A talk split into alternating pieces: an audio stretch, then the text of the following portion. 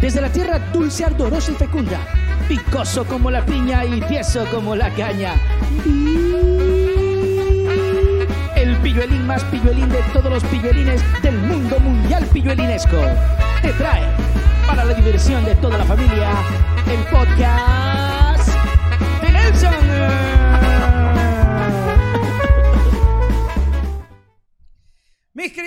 ¿cómo están? Bienvenidos. Estamos en nuevo episodio, un nuevo capítulo del podcast de Nelson. Hoy con una invitada súper especial.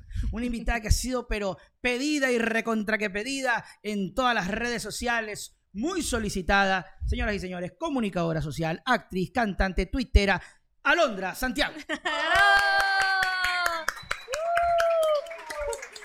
Muchas Hasta que al fin, gracias, gracias a ti, porque mira que es verdad que en Twitter todo el mundo, Nelson, que Alondra, Nelson, que Alondra, y pasaron meses y aquí Sí, estamos, sí, sí, ¿no? oye, la gente es intensa. Intensa. Intensa. Nelson, eh, busca a Londra, busca a Londra. Y yo, sí, sí, para una entrevista, para una entrevista por Zoom. Y después, Nelson, y yo le dije a la gente, voy a hacer podcast. Nelson, Alondra, Alondra por el podcast. Oiga, seguramente esto va a estar a reventar como todos los videos, pero este en particular a reventar porque sí que genera usted mucho interés en redes Así es. sociales. Por si acaso no tengo, no tengo la vía al rojo en los dientes, ¿no? Porque venía pintándome. Pero por si acaso, esto también dará de qué hablar. Oiga, sí, qué bestia. En las redes sociales es una locura. Sobre ¿Pero te, te gusta Twitter. la atención en redes? No, a ver, depende. Una ¿Ya? cosa es eh, poner una foto en Instagram y hablar de cómo tenemos que cuidarnos, o si hay que hacer ejercicio, o estoy en tal lado, estoy disfrutando de Ecuador, y que la gente te dé cariño. Y otra cosa es la, esa atención dañina y negativa que recibo en, en Twitter, ¿no? Que es terrible. Ah, Pero eh, ya, esa es una de las primeras inquietudes. Mm. ¿Por qué la cargocería? ¿Por qué con usted particularmente cargocería en el tema de, de- de- de- Cuba? Ajá. O sea, es que- porque va por ahí la cosa, ¿no? No, sí, por ahí. De hecho, mira, eh, todo empieza a raíz de que yo encuentro esta libertad, mm, digamos, virtual. Porque cuando yo trabajaba en Ecuavisa, yo casi ni tuiteaba. Y Twitter para mí era una cuestión de noticias y todo eso, pero casi no tenía ni, ni usaba esa red social. Pero una vez que yo salgo de Ecuavisa, porque cuando estás en un medio tradicional también te, te dicen incluso que tienes que cuidarte mucho de los comentarios. Ok. Incluso hay ciertas prohibiciones y las hay, ¿no? O sea, sí, sí las Normal, hay. normal, Normal. Pero cuando yo salgo de ahí y yo empiezo a, a tener cierta injerencia en temas, y yo digo, buscando también mi línea, buscando también mi identidad, yo empiezo a comentar. ¿Y ahora qué pasa? El tema del por qué soy cubana tiene que ver, eh, es directo con el tema de la xenofobia. O sea, ahí no hay ni cómo llamarlo de otra forma. Porque si yo fuera igual ecuatoriana, eh, eh, criticarían de alguna forma mis comentarios, pero mi nacionalidad no, no vendría por ningún lado. Pero el hecho de que yo sea cubana, de que haya venido a este país, de que mis ideas tal vez eh, generen un poquito de malestar, ahí es donde empieza el ataque, ¿no? Y el Mm. ataque es por qué comentas aquí en Ecuador, si tú no eres de aquí de Ecuador. Eh, eh, sí, básicamente es una, una mentalidad muy, muy, no sé, muy, muy retrasada. no, no, yo. O sea, totalmente. O es sea, odio, es odio, es, es, es el rechazo. La xenofobia es eso, es el, el- el rechazo a lo extranjero, a- al otro. ¿no? A la otra edad incluso. Y ese odio sí lo recibo en cualquier publicación, Nelson. Así Mm. yo diga, buenos días Ecuador, hay uno que dice, ándate a tu país No a decir buenos días. no Por Dios te juro, pero podemos hacer el experimento. Pero- ahí siempre hay uno. ver, siempre hay uno. Pero ¿en, en qué punto surge? ¿Qué, a ver, ¿qué fue lo que dijo Alondra Santiago para que de pronto haya dicho, eh, pero qué, qué pasó? ¿Cómo es posible que venga a opinar? Yo, yo creo que es cuestión de, em, qué sé yo, primero la- las críticas que se pueden hacer ante un gobierno, por ejemplo. Lo otro es eh, la situación mía en cuanto al feminismo, por ejemplo. El feminismo no es que solo a mí, a todas las feministas, a todas las mujeres que también se acercan a, a este movimiento, siempre van a, recibir eh, este tipo de situaciones, este tipo de comentarios, este tipo de rechazo por la sociedad patriarcal en la que vivimos. Eso está claro.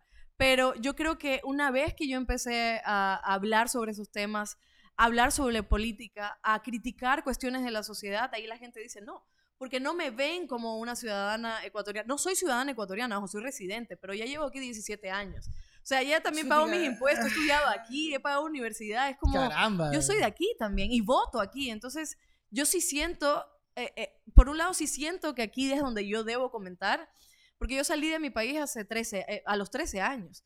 Una niña, o sea que yo O sea, realmente... llegaste a los 13 Sí, a años. los 13 Ok. años. O sea, yo no, de política jamás. Entonces, el hecho de, de que me digan, vete a tu país a comentar, yo digo, no, pues si mi país es este, o sea, Claro, aquí son- crecí. Pero cuando pasa esto y aquí uno se pone sentimental, es como, ¿de dónde soy entonces? Ya. Si no soy de allá, o sea, nací de allá, pero salí a los 13 años y, y no considero ningún tipo de afinidad ahora con ni la política ni otras cosas, pero me siento de aquí, sin embargo, no me quieren aquí. Es como, no somos ni de aquí ni de allá, ¿no? Como Facundo Cabral, no soy no sé, de aquí, exacto. ni soy de allá. Entonces, ¿de dónde carajo soy? A ver, Alondra, pero, a ver, pero, a ver, digamos, digamos las cosas en claro. En, en redes sociales todo el mundo puede opinar, Claro. la libertad y todo. ¿Pesa, te pesa realmente los mensajes negativos? ¿Crees que hay que darle valor a esos mensajes negativos? ¿O el botoncito mágico del bloqueo? Ya, si es uno, si es dos, no hay problema. Ya. Pero lo que pasa conmigo es que es sistemático. Es una cuestión de que son estos troles que es- me mandan todo esto. ¿Cómo se llaman? El, el- el- Eh, trolls, el troll troll- center, troll ajá. center, sí. me mandan todo y están ahí esperando que yo comente eh, alguna cosa. Y sí molestaba, y yo he tenido episodios donde me he querido ir de Twitter, en donde he llorado, en donde incluso en, en cuestiones de terapia, en psicólogos, yo he hablado de esto. Porque, ¿En serio? por supuesto, Nelson, o sea, es que la gente no lo ve porque dice, ay, bueno, bloquea nomás. Claro. Pero cuando es, es sistemático, es algo que, Claro. que sucede con cada comentario, con cada publicación, con, con cualquier cosa, ahí tú dices, bueno, pero ¿dónde soy? Y ahí te claro. afecta también el tema. La xenofobia, por supuesto que afecta, porque es, es, es un odio directo. Es, y ahí es donde tú dices, bueno, ¿qué hago? Llegó un momento de mi vida en donde yo dije, se acabó, no, no presto más atención. Ya. Lo he hecho, a veces publico y ni siquiera leo los comentarios, por ahí me aparecen uno y sí bloqueo. Ya.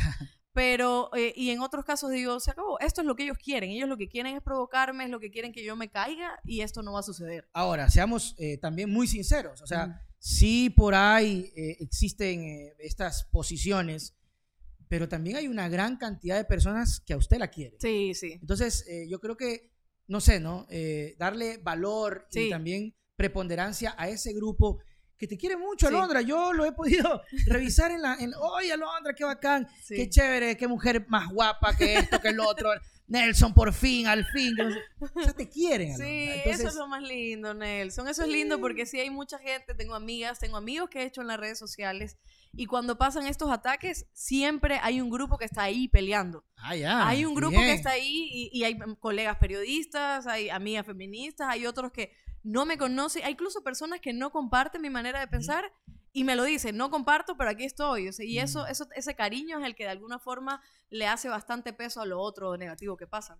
Eso yo creo que hay que valorarlo muchísimo, ¿no? Normalmente siempre habrá gente mala fe, Sí. mala sangre, que quiere destruirte, que quiere descomponerte y que de, y que de pronto no soporta verte bien. ¿Crees No. que no soporta verte sonriente, no, Claro. no soporta verte bonita, verte Ujú. guapa? Y eso es lo que de pronto a, a- un sector le, le, le- le ca- le calienta. Claro, y, y sobre todo esta, esta cuestión de, mm, esta, por- sobre todo la- el tema político ahora que ha dividido un país, bueno, es- no es ahora, hace siempre. tiempo, pero lo ha dividido, el, el país está totalmente polarizado y, y yo creo que al momento de ahora, al tú exponer tu opinión realmente firme con lo que está sucediendo, ahí también generas un problema, ¿no? Porque primero está el componente, y no lo voy a negar, y, y es una cuestión que hay que hablar. Primero está el componente de que uno es mujer. Ya. Y por ende, ser mujer y hablar temas de política es como, no. La mujer no habla de política, ¿me entiendes? Eso por el primer lado.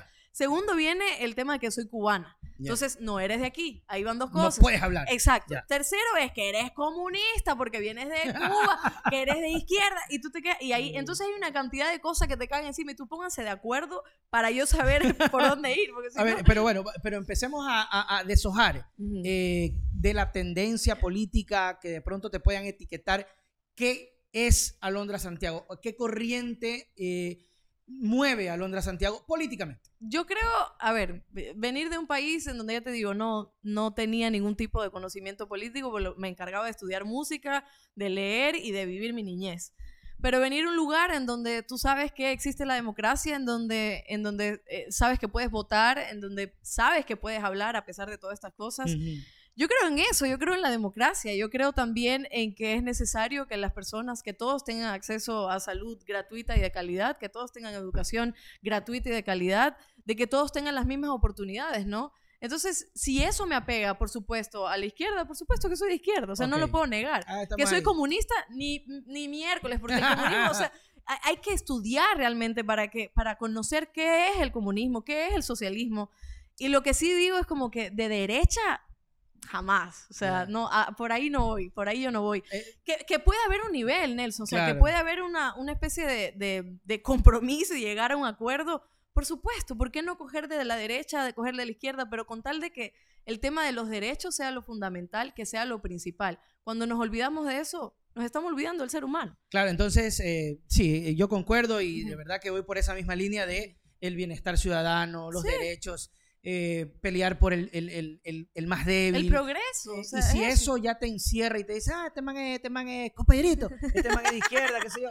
Bueno, yo también he dicho lo mismo. Bueno, pues si aquí me quieren catalogar y creo que el capital no puede estar en sí por encima del ser humano, pues catalogan. ¿Crees que el capital no debe estar no, encima? No, por supuesto que no. Que es necesario, pero no puede, no puede predominar. No, por supuesto que no. Y, además, por supuesto, como dices, es necesario. Claro que sí, no, no, no podemos vivir sin eso. O sea, pero, pero hay formas también de, de hacer política. Y yo creo que si pones el capital por encima del ser humano, pasa todo lo que está pasando ahora, ¿me entiendes? Nos olvidamos de que hay personas, de que hay clases sociales, de que hay niños y niñas que necesitan educación y cultura sobre todo. Nos olvidamos del progreso, nos olvidamos de los derechos, de los nuevos derechos incluso. Y cuando digo nuevos derechos, son aquellos que tal vez se han, han ido olvidando con el paso del tiempo y que simplemente andamos por la vida pensando que no lo necesitamos. ¿Cuánta gente ahora se levanta y dice, tengo que luchar para comprar el pan, el pan que me cuesta, para vivir con menos de 18 dólares al mes?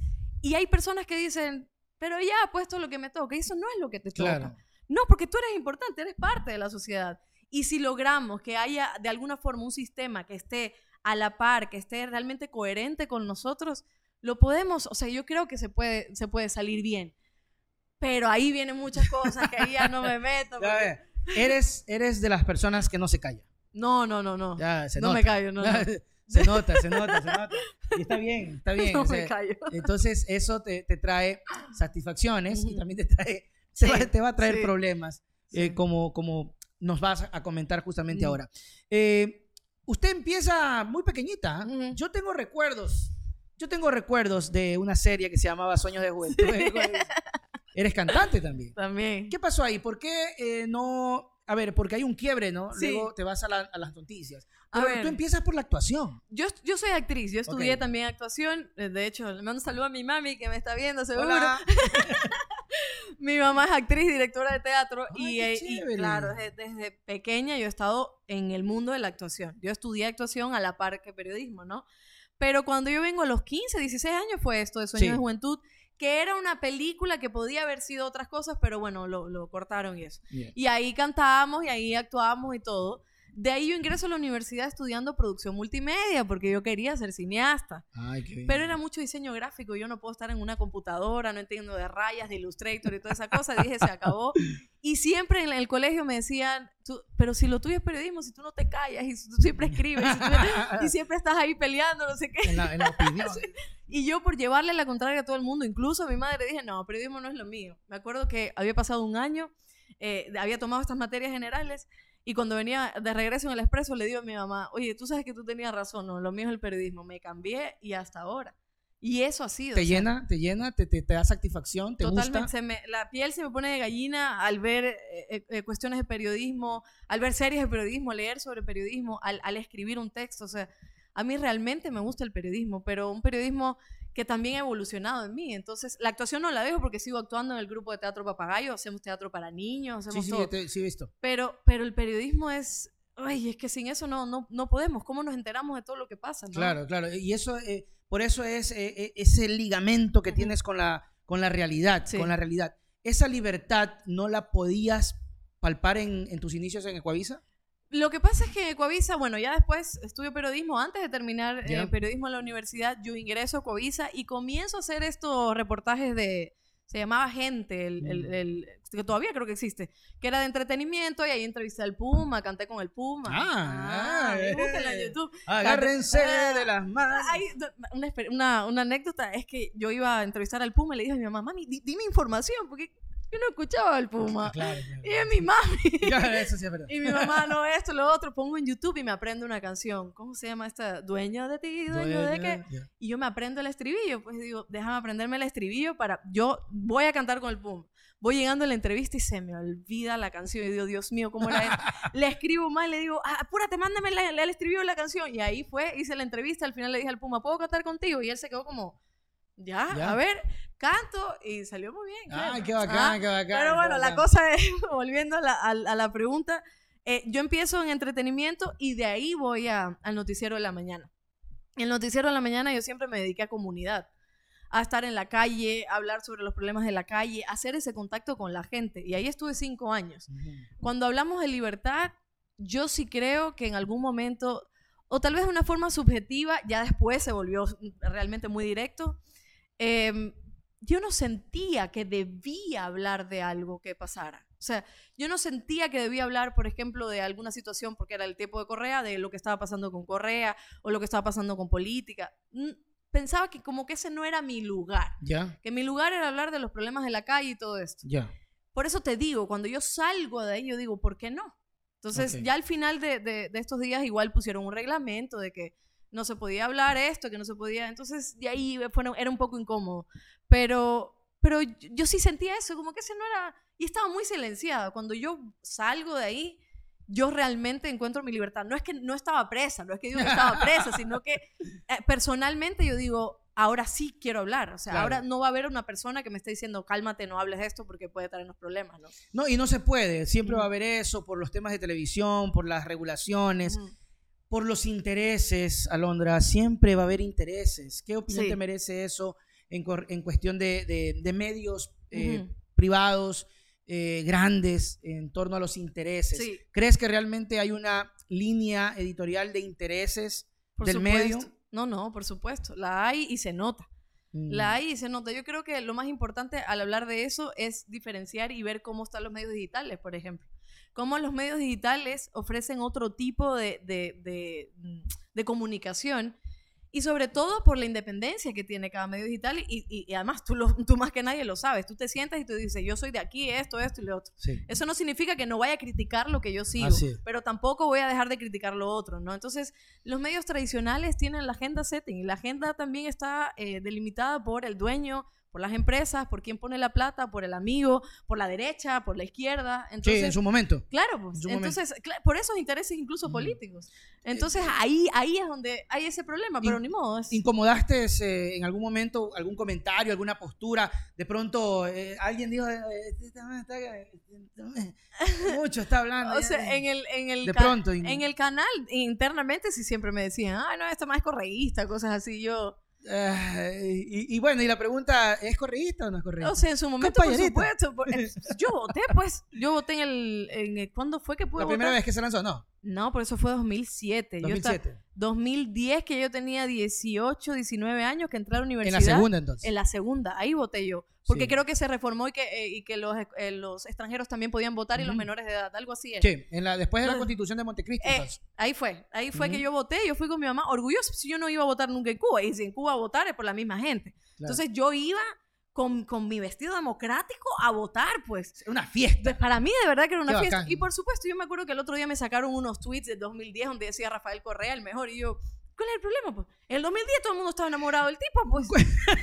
sí, pues, o sea. Pero, pero tú dices una cosa muy, muy cierta. Y creo que eh, resume muy bien y ojalá que la gente que nos vea entienda esto. ¿Cuál es el problema, Alondra? ¿Cuál es el problema? ¿Por qué tanto odio? ¿Por qué tanta cargocería? Eh, yo también voté por el señor Correa en el 2008. Compañerito. Claro. Y, y lo satarizaba cuando el man fue presidente. Nunca tuve problemas, no tengo problemas tampoco ahora. Espero no tener problemas. Pero es verdad lo que tú dices, o sea, ¿cuál es el problema? ¿Por qué nos llenamos de tanta polarización? Sí, no, pero yo creo que hay un antes y un después. O sea, también hay que reconocer que en el tema político, eh, eh, la gestión de Rafael Correa también se encargó de alguna forma de poner un- un- en un medio y aquí van unos y aquí van otros. A partir de esa De hecho, polarización. ah, sí, el man, de hecho ahí fue que empezó todo. ¿ah? Entonces, a partir de que empieza eso, ya, ya hay un después en la política ecuatoriana. O sea, ya ahí ya es, tú eres correísta, por ende tú te cierro las puertas o no, dependiendo de quién esté. Ujú. Ah, tú eres del otro lado, pero tú odias a Correa, perfecto. Hay lugares en donde tú vas y te dicen, ah, tú odias a Correa, bienvenido. No ¿me te entiendes? creo, ¿en No, por serio? supuesto que lo hay. O sea, y a veces tú tienes que como...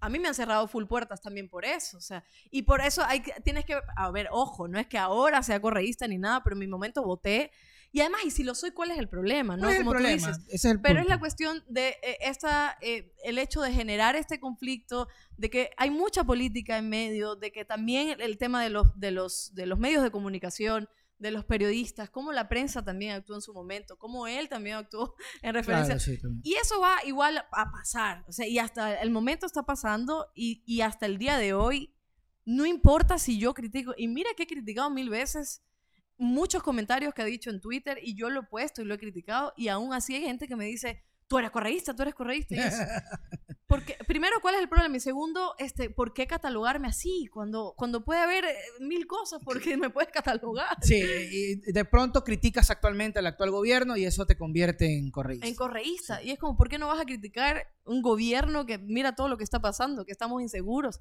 Mm. que eh, me- los, los agricultores están protestando, los bananeros están protestando, el, el- todo el, el ente productivo está protestando, que hay la inseguridad que no podemos caminar, que también las mujeres, por ejemplo, cada vez que se pone a hablar de cuestiones de mujeres, La, la friega. o sea, la- la- oiga, ya por no me- decir otra cosa. Mete las cuatro. Pero, pero, pero mal, mal. Entonces tú te quedas mal. como, ¿dónde está el tema de... Por eso es, por eso es que yo siempre digo, el tema de la derecha, cuando se habla del, del feminismo y todo eso, es como, ¿cómo, ¿cómo podemos seguir esa línea cuando la derecha no, nunca le ha importado nuestros derechos tampoco? Entonces, vemos este tipo, ¿y por qué no criticarlo? Se supone que estamos en un país democrático, se supone que democracia también es libertad para opinar. Y está bien que la ciudadanía se haga cargo de sus opiniones y está bien que la ciudadanía interpele al poder. Si nos quedamos igual con esa, con esa pasividad, entonces nos pasan igual por encima. Y está bien que en las redes sociales también las personas se apoderen de esto, porque es un medio, un nuevo medio que tenemos para hacerlo, ¿no? No, totalmente Después cierto. de es eso me van a decir que estoy diciendo que se levante el pueblo, por si acaso. No, no, no, imagínate. sí, ¿Cómo es posible? no, no, no, ¿Por no, ya, ya veo la no- fiscalía en mi casa. ¿Por qué no dice eso en Cuba? Sí, ajá, sí. Uy, no, ya, ya me veo. Por No. tu culpa me va a caer todo el troll center. Ya tranquilos, hermanos, tranquilos. Aquí hay algo serio, cierto y claro, que a usted la quieren. Sí. Y crea lo que yo valoro mucho eso. Y vea, usted se autodenomina, se dice, se declara, no es que, es, como usted dice, cierto, pero por último, y si así pasa. ¿cuál es el problema en el sentido de ser de izquierda? Pero la quieren, es decir, Sí. o sea, algo bien está haciendo. sí, sí, porque yo, muy aparte de alguna crítica negativa que pueda existir, por decirte, hay cin- cinco, por hacer muy corto, 10 mensajes positivos, uno negativo. Entonces tú vas valorando. El tema del feminismo es complicado aquí en Ecuador. Uf, en todo el mundo. ¿Ya? Eh, sobre todo en Latinoamérica. No voy a hablar de todo el mundo porque igual en, en países europeos también hay muchas diferencias y se ha logrado muchísimo. Eh, pero, Pero- perdón, Alondra, perdón. Eh, eh, explícame, para, porque yo sí, tú decías el Estado patriarcal. Explícanos un poquito de eso para entender, yo también soy ignorante. No, no, está bien. O sea, el, el patriarcado es lo que hasta ahora como sociedad nos ha regido. El patriarcado es saber, por ejemplo, cosas sencillas para que igual se entienda. O sea, que en un trabajo eh, a ti probablemente te vayan a pagar más que a mí. Y vamos a hacer lo mismo. El patriarcado es saber que hay un hombre que puede violentar a una mujer y puede golpearla y puede asesinarla y que la justicia no haga algo para resolver esto. Que la justicia no sea reparadora para la mujer o violada o, o- o- o- para los hijos incluso que se quedan ahí. El Estado patriarcal es pensar que incluso una mujer es inferior al hombre por cuestiones biológicas, sentimentales, etc. El Estado patriarcal es pensar que incluso la mujer está dedicada a las tareas de cuidado, a las tareas de la casa. Solo tareas- para eso. Claro, y el hombre es el que tiene que proveer. Incluso el Estado patriarcal no es que nos afecta solo a nosotros, sino también a ustedes. Sí. Pero nosotros como feminismo lo que logramos, lo que in- intentamos lograr desde hace varias olas es que realmente no igualdad, porque sabemos que no somos iguales, pero lo que tratamos de lograr es una equidad, Ya. de que yo también tenga la misma oportunidad que tú, de que yo también tenga los mismos derechos y que se respeten los mismos derechos, de que en un lugar también haya, así mismo el 50% de hombres, también haya de mujeres, o tal vez un poco más, de que yo tenga los mismos derechos y que además se reconozca que yo como mujer tal vez, si me voy a dedicar a la maternidad y estoy trabajando, que se respeten esos derechos. O sea, hay un montón de cosas que explicar y sobre todo es eh, em, la idea de que lo personal es lo político, decimos nosotras como feministas, y eso se refiere y sale de la segunda ola cuando hacían estos, estos grupos de autoconciencia en donde las mujeres hablaban de, por ejemplo, tengo un problema con mi marido o qué hago porque estoy embarazada y quiero acceder al aborto, etcétera. Y en estos grupos se decía, pero mi problema es igual que el tuyo Ya. y mi problema es igual que el tuyo. Entonces, lo que se trata de decir con lo personal es político es que mi problema individual no es solo mío, es que es de todas. Y cuando es de todas, se vuelve algo político. Y por eso necesitamos que el Estado genere políticas públicas para también respetarnos a nosotras y sobre todo a las niñas, por ejemplo, lo que pasa en Ecuador con el tema del aborto. que es súper complicado Ahora debatir. con el veto que y ahora ocurrió, con el veto horroroso. con Entonces, lo, lo de la asamblea que no lo trató y que posiblemente vaya por el Ministerio de la Ley. Sí, sí, pero ahí estaba hablando justo con, con Jairén Noriega, que, que es igual asambleísta alterna, y hablaban de todas, todas estas posibilidades que hay dentro de la asamblea, pero sentir que estamos en un país donde a las niñas violadas, violadas y son obligadas a parir, y no hay una persona, no hay un Estado en sí que diga, no, no, no, vamos a cuidar esas vidas. O sea, que, que esto suceda y que nos revictimicen y que nos condenen a una vida así. No solo eso, que les Es manden a hacer trámites. Por supuesto. Que les pidan pruebas. Por supuesto. no- o sea, de que les manden a hacer un asunto notarizado. Claro. O Imagínate sea, que preguntarle a una víctima. niña. Y sobre todo una niña, porque igual como mujeres, yo hablaba y decía, nosotras como mujeres incluso a veces ni siquiera sabemos si estamos embarazadas o no, porque podemos ser irregulares o no sé qué. O sea, uno no se da cuenta y se entera, qué sé yo, al menos. Nosotras que tenemos, digamos, digamos yo, que tengo una educación, que a mí me enseñaron algo de educación sexual y que yo puedo ah, tener acceso a Internet. Imagínate una niña en la ruralidad que no tenga la menor idea, que además el padre, el tío o el abuelo la violó que no tenga idea de cómo está funcionando su cuerpo en ese momento, ¿cómo va a saber que está embarazada, Nelson? Si no sabe ni, ni- no ha tenido acceso a lo que es la menstruación. O sea, ¿cómo, ¿cómo va a saber eso? ¿Y por qué el Estado, a pesar de que se lo explicamos tantas veces, dice el presidente en el veto, fue desastroso, y dice que, que no, pues que lo mismo, la ruralidad y lo urbano es lo mismo. O sea, entonces, 12, el plazo de 12 semanas para todas. ¿Cómo? O sea, ¿qué tan alejado puede ser de la realidad? Por supuesto, cuando uno vive en San Borondón es como que diferente, pues, o sea, si no sales de ahí no vas a saber qué es lo que Así está es. pasando después. Pero es difícil, entonces a eso me refiero con Estado patriarcal que nos violenta. Mira lo que está pasando en México con una chica que desapareció. Han buscado el cuerpo, buscaron por cinco días. Al quinto día apareció una cisterna. Mientras estaban buscando el cuerpo, aparecieron cinco mujeres más muertas. En México matan a 10 mujeres diariamente. Eso es patriarcal. Y no hay justicia, no hay justicia reparadora.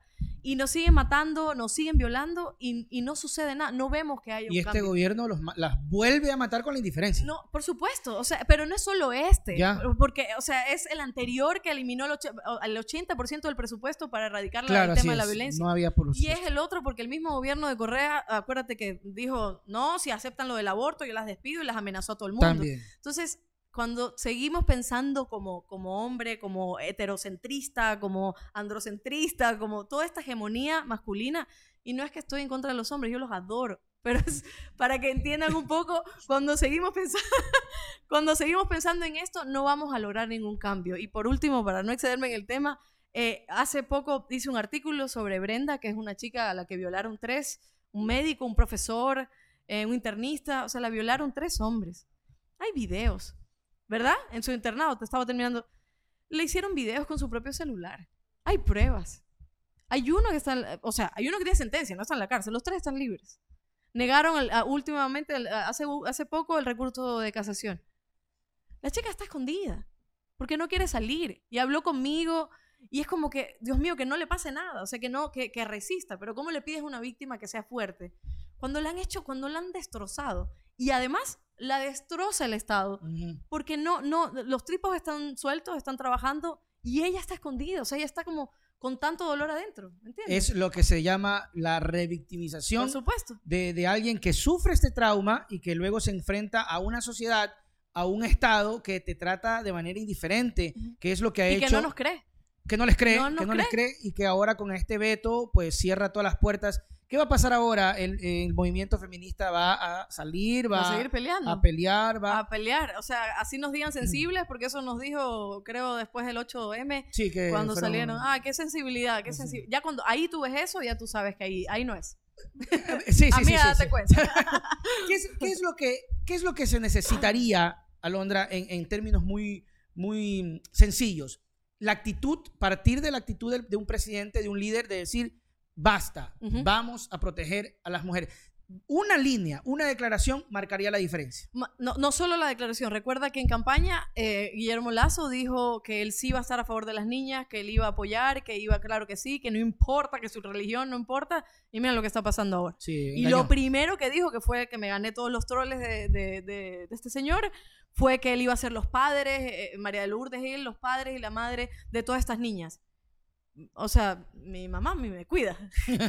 Sí. Si tú, no- y no están cuidando a las niñas, no las están cuidando. Estos plazos, este plazo es terrible para las niñas y para las mujeres, es terrible. No sé qué va a pasar después porque temas legislativos, no sé qué pasa con la asamblea, que también es un desastre. Entonces hay que ver qué, qué viene. Pero además, si comparamos el derecho, hay países de Latinoamérica que, hay- que están avanzando tanto y que ya el aborto es, es, es legal y en algunos países y en otros es despenalizado. Entonces, imagínate que nosotras tengamos que ir a la cárcel por tomar una decisión sobre nuestros cuerpos. Entonces, eso está mal. Y no sé, o sea, se necesita una persona que diga, vamos a cambiar, vamos a apoyar a las niñas, pero no que lo diga, sino que también lo lo, haga. haga. Mira la Secretaría de, Recu- de Recursos Humanos, de Derechos Humanos también que sí, que vamos a apoyar, que no sé qué, no sé qué. Ahí estuvo la secretaria al lado de María Lourdes diciendo que las niñas tienen que cuidarse, porque son ellas las que tienen que cuidarse del tío. ¿Por qué tenemos que cuidarnos? El tío el que no nos tiene que violar a nosotras. Oye, eh, eh, oye, este Alondra, sí, tienes toda la razón. Y, y- y mira cómo sigue el círculo este tan horrible. Yo, yo escuchaba un testimonio de una actriz, de una actriz, de pronto, no sé si tú lo escuchaste, que decía que así mismo le pasó con un tío y que eh, el tí- ella muy risueña, porque ella es así, luego el tío trató de sobrepasarse y le contó a la mamá. Claro. y, y- y lo, y tenía una hermana ella. Y la mamá le dijo, lo que pasa es que tú te ríes mucho. porque el tío no le dice eso a la hermana? Porque tu hermana es seria. La mamá, Alondra, ¿cómo rompemos eso? Porque es el Estado patriarcal, por eso te digo, es, es, es el machismo también que está en toda la sociedad. que, que el no es que- machismo que... irradia con las mamás. No, a ver, no. sí, ver. Ahí, ahí sí te puedo, porque el otro día también estaba leyendo. Si decimos que empieza con las madres, nos volvemos a culpar a nosotras como mujeres. Ya. El machismo está, porque desde, desde, desde antes y antes y antes están los estudios sociológicos donde se habla de que el hombre siempre ha tenido cierta hegemonía, ¿cierta? No, toda. Mm. Entonces, si empezamos a decir que eh, viene desde la madre, es cuestión de culpar de nuevo a la mujer. Lo que estamos diciendo es que la madre también tiene un padre Sí. también, ¿verdad? Que Sí, la sí, madre también tiene un padre que ha vivido en toda esta sociedad, que también ha vivido en, en- en- en- en ambientes políticos que son también diferentes, en, en económicos, socioeconómicos, socioculturales. Entonces, lo que pasa es que nos creemos que eso es lo que ya está bien, es lo que es, lo que, es la estructura de la sociedad. Entonces, al, al ella, a la mamá decirle eso es porque probablemente se lo dijeron a ella y probablemente se lo dijeron a la mamá. Entonces, por ejemplo, Y eso nuestra, se sí, arrastra y se arrastra. mi mamá no es, mi mamá no es machista ni nada de esto, pero mi mamá siempre me dice, o sea, es, "Cuida- eh, cuidado por dónde vas, con quién estás, eh, eh, y no sé qué, y no te metas por ahí. Y yo, y yo le peleo, le digo, pero ¿por qué no me voy a meter? Pues por el callejón oscuro. Y es que tiene razón, sí, pues. Y le digo, ¿por qué no me voy a meter por ahí? No, hija, o sea, yo le entiendo Sí, la preocupación. eso, o sea, pero es que no- nos enseñan a nosotras a cuidarnos y no les enseñan a ustedes a no hacernos daño. A y respetar. ese es el problema. Y, y ese límite, eh, eh, a ver, déjame anotar, es que la, la conversación está interesantísima. Lo que pasa es que, a ver, el límite, el límite, voy a poner por aquí límite. Lo que pasa es que no me quiero ir porque ahorita se me vino a la mente algo muy, muy eh, familiar. Mi abuelita, Sí. mi abuelita, eh, tuvo una experiencia que nos contó y, y- y puede sonar muy chistosa, pero te la voy a contar a ti para ver qué piensas y, y esto creo que refleja mucho el, el asunto del machismo enraizado. Mi primo eh, estudia medicina, eh, tuvo su compromiso y resulta que eh, llegó mi primo a la casa con su ropa a lavar porque la esposa estaba ocupada porque también estudia y no podía lavar ella y le dijo, ¿sabes qué? Ya, mi amor, lo que sea, vaya, vaya a lavar. Mi abuela se pegó la indignada de la vida Claro. porque ella, ella es así. Y, la, y fue con la ropa donde la esposa y le dijo, mi nieto tiene que estudiar. Porque para eso está estudiando, Claro. ¿ya? Y la ropa no la puede lavar porque él tiene que estudiar. Muy, muy, muy familiar, muy personal. Claro. Y, es, y era, y es una de, de- de esas abuelitas que se rajó por criar a los hijos, Claro. haciendo todo para que el bebé estudie. Claro. Pero ¿Cómo- probablemente sola. Sola. Ahí está, pues. Eso es verdad, no estaba el papá. Bueno, murió el esposo. Bueno, bueno, ya. Entonces Murió, no, murió, no, murió. no, No, no, no, no, no la la hagamos pedazos. No, sí, pero- sí, sí. No, ya, también la- ya mi abuelita está, está- No, no, no, no, no. Ya Ya, que paz descanse. Mi abuelita está arriba, Ya, ya, está bien. en la terraza, lavando. Cállate. pero, pero, pero es eso, o sea, y, y, y eso ocurre en muchas familias, incluso ahora. Como nosotras, ya te digo, son lo- somos las que tenemos que estar dedicadas a estas tareas, a ser madres, a limpiar la casa, a mantener que la casa esté limpia, e incluso siendo madres, nos dicen que fallamos. O sea, cuando, cuando tienes un niño que tal vez es un poco indisciplinado, mira esa madre. Y cuando tienes un niño que de repente sacó una mala nota, mira a la madre. Y tú te quedas como que, que la madre es la única. Claro, ajá. O sea, porque todo está ¿Y en dónde está torno a eso, claro. Pero además, otra cosa que el otro día también leía y me parecía tan acertado, el hombre siempre tiene esa oportunidad de irse. Cuando tú estás embarazada, tú- la madre muchas veces le dice, estoy embarazada, tú puedes quedarte o irte. Ya. Sí. Yo, yo me tengo que quedar. sí. Porque si yo no me quedo y si yo además decido tener un aborto, o si yo además simplemente no tengo ese amor natural de madre, que eso es... Iba a decir una mala palabra. ¿Cómo- ¿No crees en eso? No, no, no. Eso es una tontería. ¿Por o sea, qué? Porque, ¿qué es eso de amor natural? ¿Qué es eso de que no, cuando ya vayas a parir, se te va a salir ese amor natural? No, no, no, no, no. No nací, o sea, ah, culturalmente nos dicen y religiosamente nos dicen, nacimos para ser madre. ¿Quién dijo eso? O sea, ¿por qué? Si yo no quiero ser madre, por ejemplo, yo no quiero. Entonces, ¿qué, qué me van a hacer? Y hay muchas madres que Pero pasan por un ¿Estás, di- conflicto. ¿Estás dando tu opinión o estás diciendo.? No, no, no, es que Tú- sí hay estudios y también es mi opinión, pero Ah, sí ya, hay estudios que hablan de eso. Hay muchas madres que la pasan muy mal, Nelson, porque cuando tienen los hijos no les sale ese amor natural o, o pasan por depresiones o, o simplemente no quieren estar ahí. Y por eso es la maternidad será deseada o no será. Porque si yo no quiero y a mí de repente me pasa algo en donde yo tengo que dar a luz eh, o parir, como se tiene que decir, pero cuando voy a parir y de repente no quiero estar con mi niño algo, ¿quién fracasó? ¿Quién es la mala? La madre, no el padre. El padre no está ahí para nada. Pero ahí es donde viene esa sociedad. Y entonces el padre sí se puede ir. Y después hay otros que luchan, que si la manutención, que no, que bájame. la que- Y tú te quedas como, loco, Claro. ¿me Eh, entiendes? yo estoy de acuerdo en el tema de, de que es una decisión. es una Es decisión. una decisión. Si la mujer no quiere ser mamá, pues ya. Ya, pero, pero por ejemplo, eh, ¿tú, ¿tú qué crees en eso? Tú, eh, por eso te, te decía si era tu opinión. ¿Tú eres de las que quieres ser mamá o no quieres ser mamá? Yo no. no quieres Yo ser no mamá. quiero, o sea, lo he pensado así como que me he puesto algún límite. Yo tengo 30 Ya. años, ¿no? Yo digo, si es que cambiara de opinión, prefiero cambiar de opinión cuando tenga 35 por ahí, para, para ver qué es que mismo, ya. Ya. Pero, pero yo no quiero eso, porque a mí, a mí me da terror la maternidad. O sea, yo, yo he Ah, visto, ya. o sea, yo he visto, a, he visto a mis compañeras, he visto, incluso a mi mamá, he visto, y es muy difícil, es muy difícil, y, y- y- y considero que además las madres tienen un gran valor porque eso ni siquiera es reconocido. Y cuando dicen, no, mi mamá no trabaja, es ama de casa, que no trabaja y es ama de casa, esa mujer hace más que tú, me Así imagino que en, es. ocho, en 12 horas hace más que tú, en 4, o sea, que te levantas, que vas a trabajar.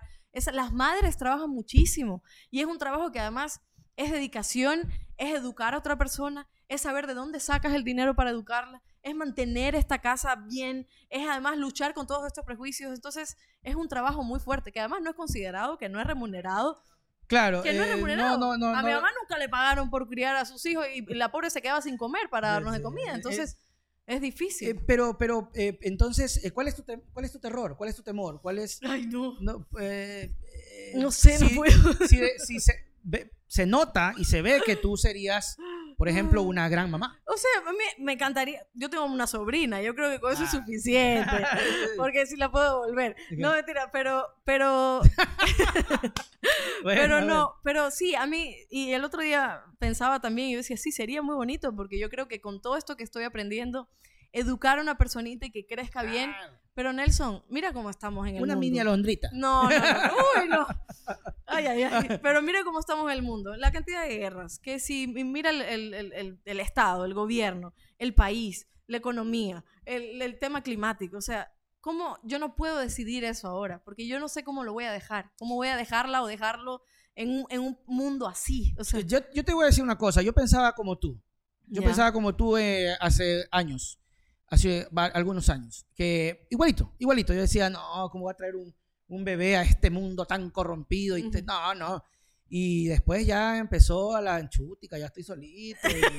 Y, y ya uno empieza a ver y después uno empieza a notar y chútica. Y, y, y creo que también a veces es un sentimiento como medio egoísta, ¿no? Porque Claro. digo, eh, ¿y quién me va a cuidar? ¿No? Mira, mira, se- mira, yo pensaba como tú estás pensando ahorita. Claro. Yo decía, no, no, no, ese- sería un crimen traer No, un bebito. no le hagamos eso a los niños. Sí. No le hagamos eso a nuestros hijos. O sea, ¿quién me va a cuidar? No. Ya, pero, pero te, te- te digo lo que me, lo que me pasa, Sí. ¿no? Estamos aquí sin- sin- sincerándonos porque afortunadamente nadie nos va a Pero ya está solito, No, ¿sigue no, solito? No, No, no, sí, no, ya, Ah, ya ahorita ya. sí, ya, ya, ya se puede, ya, ya, ya está. Pero ya tienes niños. No, no, Ah, todavía no, todavía ¿Pero no. ¿Qué cosa es el ya está? Ya O sea, estamos en, en el proceso, Ay. Estamos viendo cómo se hace, aunque pasamos eventos traumáticos también por esperar, Ya, por esperar ok. mucho, este, hicimos tratamientos, fallecieron. No. Sí, sí, sí. Por ¿Y eso te ahora? digo, por eso te digo, eh, ahora la cosa es un poquito más complicada. Por eso te, te- te- te decía a ti que, que de pronto sí puedes pensar ahorita eso, pero luego puedes cambiar. Sí, sí, o sea, siempre dicen eso, pero lo- la cuestión, Nelson, es no esperar que la mujer siempre cambie de opinión porque esa es su naturaleza. Ya. O sea, tal vez pueda cambiar de opinión y probablemente porque ya tengo una persona al lado, porque digo, yo creo que ya es momento, porque económicamente estoy estable y digo, ok, este niño va a venir bien. Pero nunca pensemos en que en, en decirle esta opinión a una mujer, porque de ley cambia, porque eres mujer y tienes que parir. Que nunca sea por Ok, eso. ok. O sea, ok. Exacto, que nunca sea por el hecho de que si tú eres mujer tienes que parir y... Y si es porque tu pareja te lo pide, Uy, no. Tampoco. No, ¿qué? ¿Qué? ¿Qué? ¿Qué? ¿Que soy ganado? ¿Que soy... No. a ver, ve, a ver, mijita, Sí, pues, ya Ah, márcame. Pues. órale.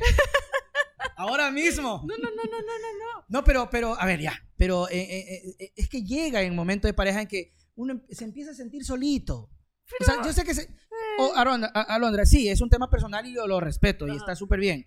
Si hay una mujer que nos ve y que simplemente ha decidido no ser mamá, vacancísimo. Sí, ajá. Vacancísimo. Estamos conversando, estamos conversando, estamos conversando. Usted sabe que es una conversación y lo más bonito es que la gente eh, Sí. sienta la sinceridad que hoy No, estamos. sí. Pero, ¿qué pasa si llega ese momento y, y te dice, pero que decidieron unirse el avión, el carro, la moto, todo. No, se, escucha, no se ya, ya, escucha. bueno. Eso es lo bueno de estos micrófonos. Solo es esto. No, ay, ay, ay, ya, perfecto. Alondra sabe. Francisco, Alondra sabe. No. Este man, este man quiere decir, ya Alondra ya vio y dijo, "Mm, Ah. le falta esto. No, no. A ver, si yo estoy en una relación bonita y si ya te digo, tengo esas comodidades y tengo todo ese bienestar y esa seguridad, lo podemos hablar. Ya. Pero no sé si es algo que digo, ay, me lo pidió mi marido, tengo que parir. No, eso no. O sea, pero sí, sí creo que podríamos hablar. Porque tal vez incluso no sea él quien me lo pida, sino que yo diga, ok, ya estoy lista. Y si tal vez no quiere, pues hay miles de maneras de tenerlo Sí, también. sí, ¿no? sí, eso, eso es lo importante. Lo importante es, entonces, lo que entiendo y siento y eso que es lo que yo creo que se respeta de, de tu postura es que las cosas no pueden ser forzadas. No, no, no, no. no. Tienen que salir del corazón. No, claro, y no solo forzadas, o sea, no pueden ser forzadas ni tampoco establecidas por un patrón, por una estructura, por una religión, o sea, no. Por- tiene que salir de ti. Tiene un que salir de mi libertad, es mi libertad, Ok. es, es lo que yo quiera hacer, es mi decisión y por supuesto, si hay gente a mi alrededor, consultarlo, claro que sí. Bacán, bacán. No estamos hablando de egoísmo ni nada, pero al final, a pesar de las opiniones, es mi decisión. Ok, no, eso está muy bien. Ahora sí, el límite. Me, me interesa mucho eso, el límite. El límite, tú decías, claro, nos están cuidando para no meternos por ahí, pero no están educando al varón a no cruzar esa línea. ¿Cuál es la línea? Y esto incluso aquí con mis hermanos estábamos hablando porque sabíamos que venías y decía, bueno, eh, ¿cuál es esa línea? ¿Qué, qué, qué- qué puede, qué puede pasar que eh, haga que la mujer se incomode?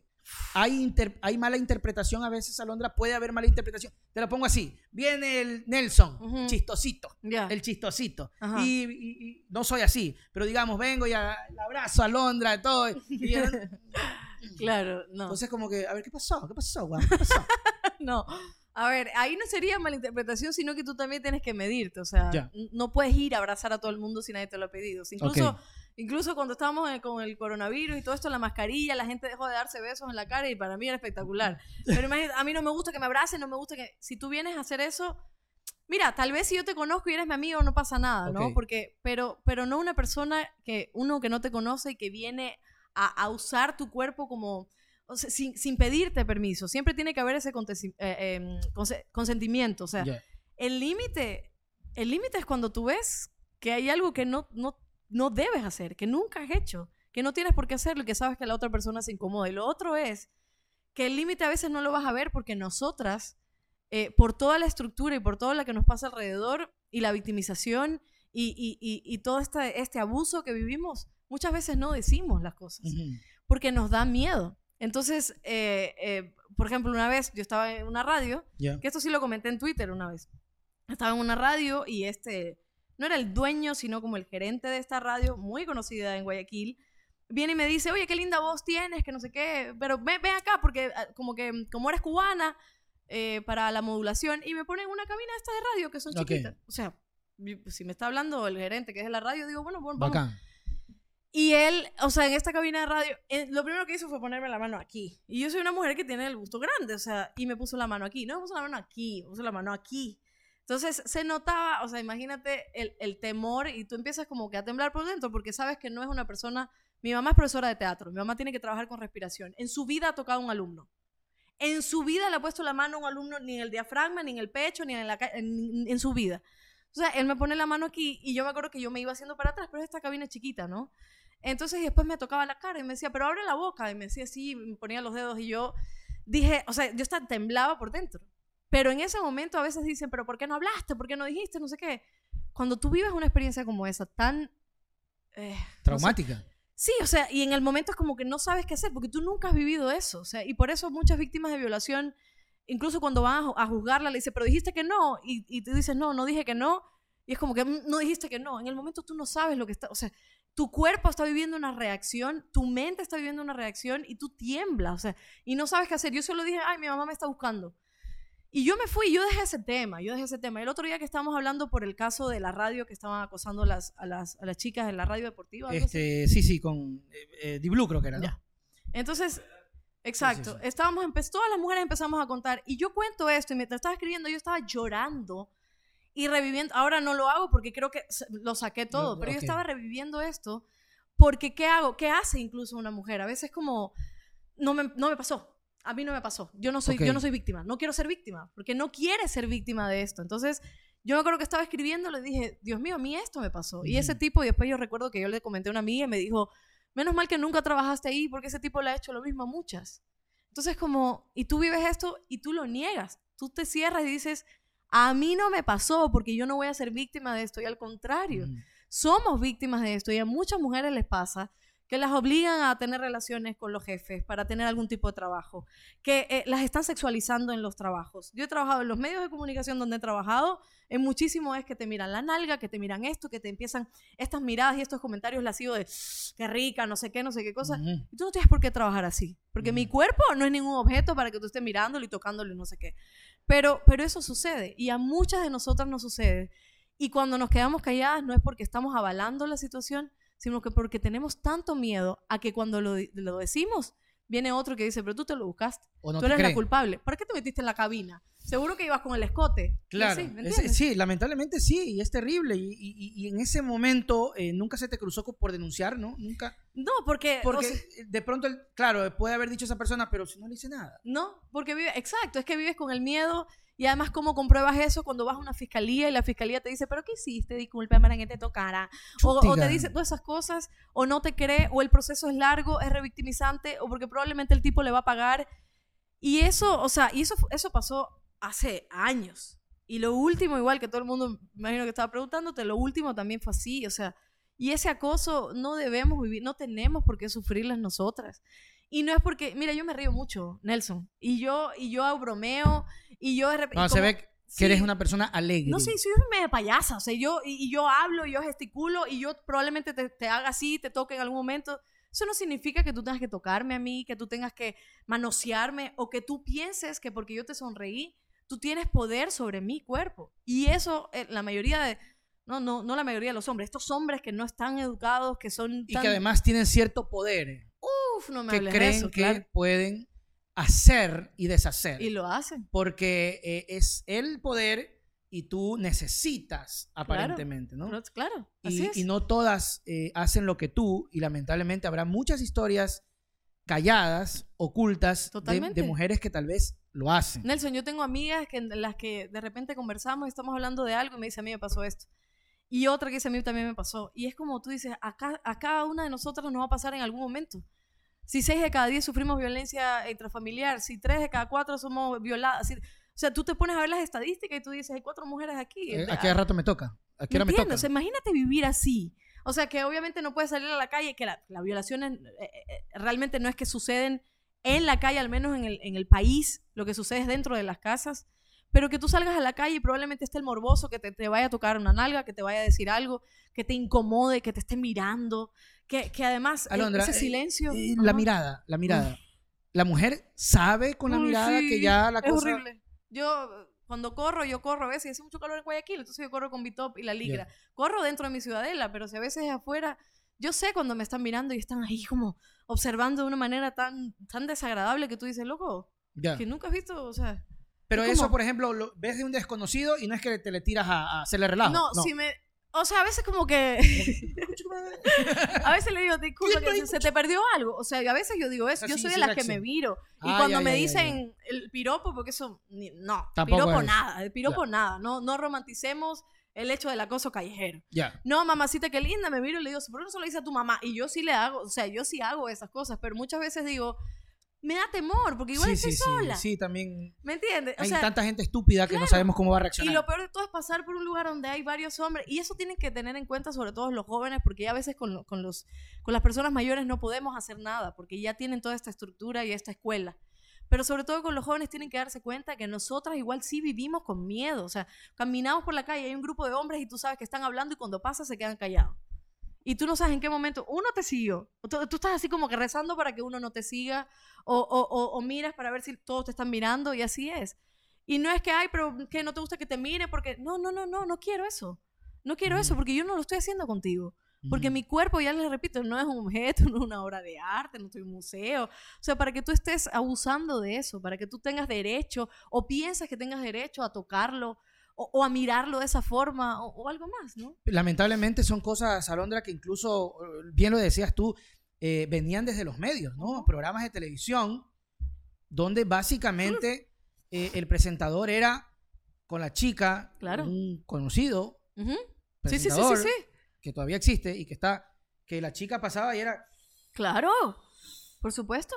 Pero eso no es de antes, eso es de ahora. Sí, sí. Mira lo que pasa, lo que, lo que se quejaron de, de, este programa. Yo no veo deportes. Este programa que hay em. como cuatro hombres y una mujer ahí. Con lo que pasó con Canesa. Sí. Entonces tú ves eso y tú ves la estructura, ¿no? Como seis hombres hablando de deporte, porque el deporte es de hombres. Ah, sí, sí. Entonces me paro así, y entonces hablo y grito y le grito al otro y no sé qué. Y viene entonces la mujer con el vestidito y no sé qué y dice, bueno, entonces vamos a anunciar. Y ahí realmente eh, hay muchas mujeres que pueden decir, no, es que yo estoy bien, a mí me tratan bien y está bien. Nosotros no estamos quejándonos de ella, estamos quejando de esa persona que pensó en el programa y que vio que la mujer era un adorno. Seguimos siendo los adornos de los programas, el ornamento de los programas. No podemos hablar de ciertas cosas como de política o de deporte o de economía porque eso está reservado para los hombres. ¿De qué hablamos? De maquillaje, de belleza, de feminismo porque somos locas y entonces ahí es. Es que sí. Sin que, sin, que, sin que signifique que las mujeres que deciden hablar de eso esté mal. No, no, no, no, no, no, no, no, para nada, al contrario. No, pero digo, porque de pronto no va a faltar un desubicado. No, no, no. No, al contrario, si yo sigo un montón de mujeres que hablan de eso, y, pero a lo que digo es el contexto. Yo puedo decidir ahora hacer un canal que vamos a hablar de maquillaje. Soy pésima maquillando, mira, lo están viendo. pero, pero, pero puedo decidirlo. Pero ahora, que a mí me llamen y que yo sea experta en política y que a mí me digan, no, mira, tú te vas a dedicar a hablar sobre cultura o niñez. Y tú te quedas como, ¿y por qué? si yo puedo hablar de economía, puedo hablar de, política. y todo eso. Por supuesto, y hay periodistas amigas que también se dedican a hablar de política y también son violentadas en las redes sociales. Y hay violencia digital contra ellas porque una mujer no puede hablar de ciertos temas. Entonces ahí volvemos a lo mismo. No, es una, un asunto que hay que seguir, seguir, seguir, seguir ahora tú estás con un proyecto llamado Azul Sostenible. ¿Qué significa eso? Azul Sostenible es, es maravilloso. Es un programa que salió hace, en agosto creo que dos años, Azul Sostenible se trata de hablar de pesca sostenible y el uso eh, sostenible de los recursos del océano, ¿no? Entonces, es un programa totalmente con un nicho bien dirigido donde hablamos de pesca industrial, de pesca artesanal. ¡Ay, qué chévere! Sí, sí, no, pero hablamos de todo. Entrevistamos a los pescadores artesanales, cuáles son sus problemas. Entrevistamos a los pescadores industriales, qué pasa con el atún, qué pasa con la albacora. ¿Sí saben que el encebollado no es de albacora? Se supone que sí. No, es de atún aleta amarilla. No sabía. Ah. No sabía. Para que veas información. Yo engañado que es albacora. No, el albacora no se pesca aquí, se pesca en otros lados. O sea, y no es de albacora. Entonces, no, en cebolla albacora. A mí no me engañes. pero que es parecido, ¿verdad? Pero es, riquísimo igual. es atún aleta amarilla. Pero, por ejemplo, esas cosas hablamos. Y al lado mío está eh, Guillermo Morán, que es un biólogo y además que sabe un montón. Uno se queda así como. Y ahí yo he aprendido, como no tienes idea, hoy justo estamos hablando de la niña y el niño y los cambios climáticos, no sé qué. Y es un programa muy lindo los miércoles a la una de la tarde y los sábados a las nueve de la mañana. ¿Por? Por, es por YouTube y por Facebook, o sea, salimos Azul Sostenible y nos sigue y es bello. Síganos, por favor, mis queridos amigos, Azul Sostenible, ya saben, Alondra Santiago. La gente que pregunta, ¿no? ¿Y a dónde la vemos? Alondra, que no sé qué, queremos ver a Alondra, que no sé qué. Yo digo que te has ganado un- el cariño muy especial, eh, principalmente porque la pregunta que más han hecho y que tengo que hacértela, porque si no te la hago, me, va- me van a colgar eh, lo- los seguidores. Ujú. ¿Por qué salió de un café con JJ? Vea, yo le voy a decir una cosa. Usted se ganó un espacio, se ganó ese cariño. La gente que va a ver el, el programa lo, lo va, lo va a decir. Eh, y obviamente, me parece que vi hasta tu último programa, porque tú eh, tuviste la- el chance de decir gracias. Me parece que te despediste y pues cerraste el ciclo. Sin embargo, la gente pues obviamente quiere verlo, escucharlo, saber qué ocurrió y todo eso. Ya, yo no salí de un café con JJ, a mí me votaron de un café con Ok, JJ. ya, desde ahí hay una, Ya, una ya, diferencia ya, ya. enorme. ya. Porque de Coavisa yo renuncié. Ya, pero aquí sí me votaron de un café con JJ. A ver, eh, para resumirlo y no ahondar muchas cosas, porque es, es un tema que hay que llevarlo, pero así con pinzas. Eh, primero eran temas eh, en donde, primero era económico. O sea, no me pagaban, no me pagaban, no me pagaban. Por ahí uno dijo que me pagaban tres sueldos, mijito, pero ¿dónde? Pero no, no me pagaban eh, y eran meses sin pagarme, eran meses en donde yo igual preguntaba, porque se acostumbra mucha gente a, a no exigir lo que merece porque tiene miedo o porque o lo van a votar o porque incluso estas personas que tienen que pagarte te dicen como que, ay, pero no te quejes, no sé qué. Y eso pasaba incluso, no era, no era solo conmigo. Claro. Entonces ya eran meses de no pagarme. Pero además de que no me pagaban, la persona que tenía que pagarme, este hombre que tenía que pagarme, ya eh, los mensajes ya pasaban de, de- de la raya. Ya era, yo sentía de alguna forma que era una invitación a salir, que era esto, que era otra vez, que era otra vez, y yo no. Eh, el decirme que me deje ayudar. Eso es como que... Claro, eh, No, tiene como una connotación no, media no. Mm, distinta. Sí, entonces que, Mm. que me deje ayudar, que no sé qué, que por qué eres así, que déjate de esto, que, que eres muy brava, que eres no sé. Entonces, mira, cuando uno estudia acoso 1.1, ya tú sabes a lo que vas, ¿no? Ujú. Entonces, ya al final, el proponerme eh, comprarme carros, incluso, Ah, ajá, para. Y ahí dije, se acabó. Y yo lo denuncié. O sea, yo lo denuncio igual con mis compañeros. En menos de tres días ya estaba fuera. Entonces, es una historia que ni nombres ni nada. La gente dice, los nombres, los nombres. Y yo quiero decirle algo a todas las personas. Creo que son chismosas, que también quieren saber, porque tú dices, Sí, hay sí, mucha sí. gente que, que, que en, el, en el programa hasta el día de hoy preguntan por qué no estoy y yo les agradezco todo ese cariño.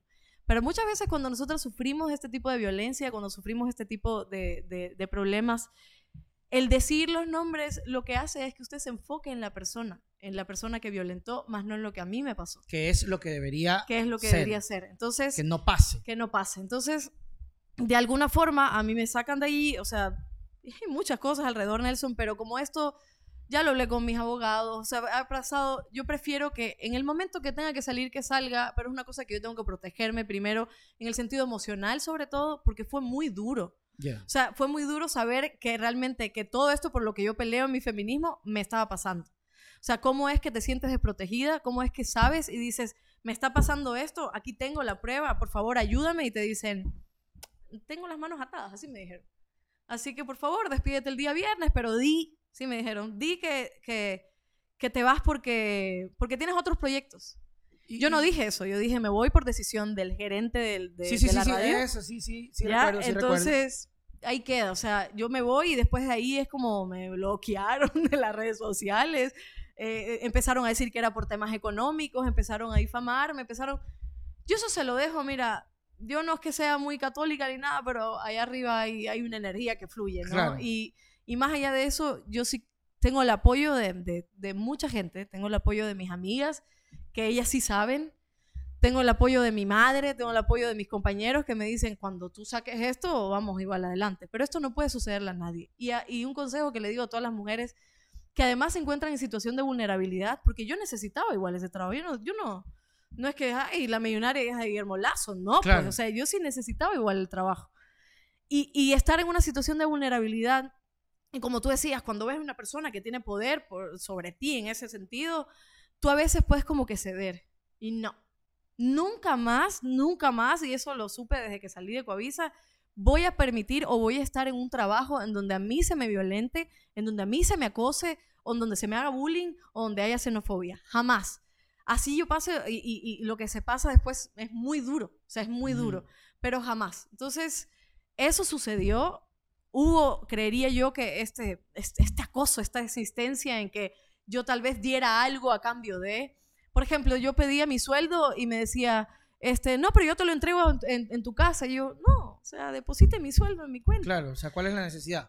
y es la pregunta constante y, es, y era como, loco, si yo ni a mis amigos le respondo, o sea, ¿por qué? Y yo sentí esta, no, no es necesidad, como que la obligación de tener que responderle porque incluso hay ese miedo, porque te vas a quedar sin trabajo, porque no te van a pagar. Hasta que dije, se acabó, bueno, yo voy a esperar que mis compañeros hagan algo. Y aquí estoy, o sea, me dijeron, menos de tres días fue. Chao, y ahí está. Lamentablemente, eh, como tú decías, viviste, vives lo, que, lo, que, lo que tanto estás defendiendo y bueno, pero eso, eso te da la fuerza también para, por supuesto. para seguir, para no dejarte, para avanzar, para, para tratar de, de, que esto, como dices tú, y me parece que es lo mejor que has podido eh, decir, que no se enfoque en, en nombres, sino en el problema. En el problema, claro. Eh, pero me, me, quedó sonando el tema de en algún momento va a salir. Es que, es que esto está pasando por procesos ah, también. Ya, hay un o proceso, sea, sí, sí, sí. O sea, más okay. que proceso, es mi proceso para hablar con mis abogados, con okay, todo okay, eso. O sea, ay, ay. Y, y además, y ahí es donde yo te digo, cuando uno denuncia estas cosas, el temor está que siempre va a haber esta cantidad de gente que te va a decir, pero tú fuiste la culpable.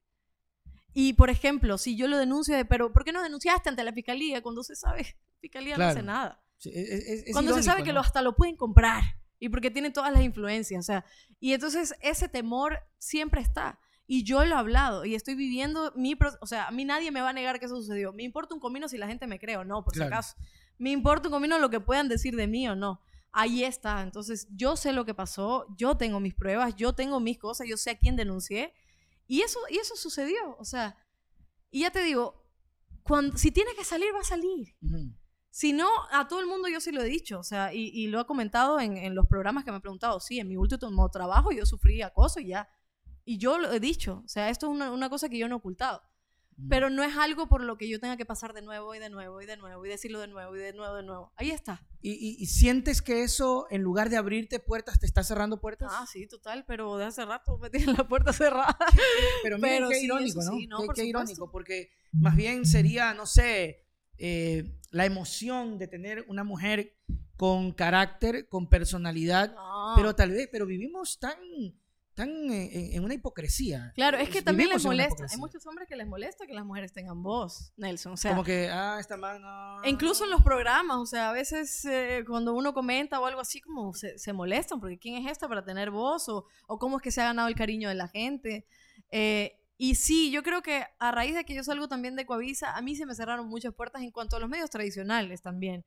Y uy, las historias, no te alcanza el podcast, pero, pero Pero cuéntanos una en específico con... Estuviste en Teleamazonas también, creo. Sí, en Teleamazonas fue cortito, fue cuando ya yo salí de Coavisa, en Teleamazonas fue corto, pero, pero ahí estuve en un proyecto que no, no resultó. Pero, y de ahí estuve en, en TC haciendo unos reportajes de investigación, muy lindos esos proyectos. Em, pero sí, sí siento que sí se han cerrado muchas puertas, que ha mandado a decir a esta no, porque es como la, la conflictiva, porque ¿qué pasa? Cuando una mujer ya habla Mm. y ya sale de un lugar y dice, aquí no me vas a tener así de esta forma, Ujú. dicen, uy, esa es conflictiva. Y de hecho, cuando, cuando yo salí de, de un café con JJ, eso fue lo primero que me dijeron. Ten cuidado igual con lo que dices, porque después te van a llamar conflictiva y te van a llamar. Eso fue lo que me dijeron. Y entre otras cosas. Entonces, yo no sé si me están cerrando las puertas. Sé que por ahí se molestan cuando me hacen una entrevista. Yo digo eso, así que Ah. cuidado. eh, este- no. Por favor, yo creo que... O Yo- sea, se van a molestar un poco, pero no, no es ni tu problema y, y es una cuestión de que, mira, si me cierran las puertas yo me las abro. De hecho, Eso te iba a decir, ¿por qué no? eh, vea, eh, ¿el proyecto Azul Sostenible es tuyo o es...? ah, no, es de- del ingeniero de, de, de- sí, de una empresa. Pero si tú emprendes... Ya viene, yo ya te, viene. Yo te aseguro, yo te aseguro que si tú emprendes un canal de información, de opinión, te va a ir súper bien. Ya viene, ya viene, ya estoy en eso. Ya ah, lo estoy- vas a hacer ya- en estoy- YouTube. Sí, sí, en YouTube. Maravilloso. Ya estamos gestionando, ya tenemos el nombre, ya estamos haciendo el Maravilloso. set. Va a ser algo diferente que de hecho ya te- tenemos en la lista de invitados. Pibe liga. No, Pero- está bien. pero ¿Sabes sí. qué, Alondra? Hace falta, y, y- yo comparto lo que tú dices. De hecho, cuando hacemos las entrevistas, yo me molesto eh, cuando a- armamos la agenda y veo mucho hombre. Y digo, a ver, a ver, a ver, a ver, por favor, por favor. Sí. Por favor, búsqueme, búsqueme porque ya logramos tener el contacto con la Asociación de Mujeres Constitucionalistas. Ahí, PAC, una claro. semanal, por favor. Claro. Porque yo creo que es importante y yo creo que te va a ir recontra que bien, y acuerda- te acordarás de mis palabras, cuando empieces tu proyecto individual en YouTube y verás cómo la audiencia, y desde ya les voy diciendo a la audiencia, se van Mm, sí. eh, directito. ¿No puedes decir el nombre todavía? Eh, ¿Lo decimos o no decimos? No, todavía No, no, no, todavía no, todavía no, todavía no. Después te lo digo, después te lo digo. Aguanta. Pero ¿cómo va a ser? ¿Noticias? ¿Entrevistas? No, o sea, va a ser entrevistas, porque eso es lo que me encanta, pero va a ser entrevistas que, que donde es mi personalidad también, donde se trata de entrevistas amenas, donde se va a hablar de todo también, pero, pero no enfocado a, a solo política, a- exacto, ¿no? Va, va a estar por ahí.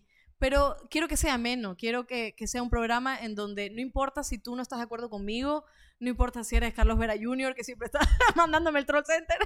Ah, ese man no te quiere mucho. ¿ah? No, no, me detesta, pero igual lo puedo entrevistar Claro, si quieres. es sea. que lo que pasa es que, que no, todavía no llega a Netflix. Claro.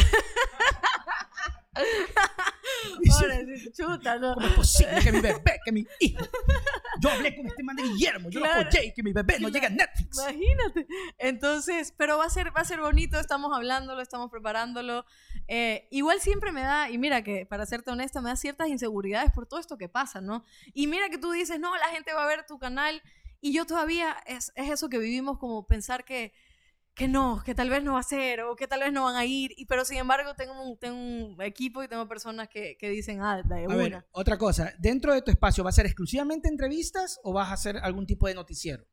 No, en este primero es entrevista, ya después vamos a ver. Yo te, yo te, yo te recomendaría, Ya. te recomendaría, perdonando aquí a la producción, que hagas noticiero. Ahora, que hagas opinión, que hagas una noticia y que salga Para que me linchen en Twitter también por Pero, Alondra, si es, Es que, que- te ya te, si es que ya te, te, te molestan en Twitter, en todo eso, pues que lo hagan con más ganas. No, y con video y con notas y que y con con más viralidad. razón, sí, con más razón. No, y, que, y, que, y que te genere ingresos. pues. No, sí, o sea, pero mira, el otro día hablaba justo con producción y decíamos que, y justo hablamos de ti porque le voy a mandar un saludo a la señora Lurditas, que lo ve siempre, ¿A siempre, Lurditas. A mí.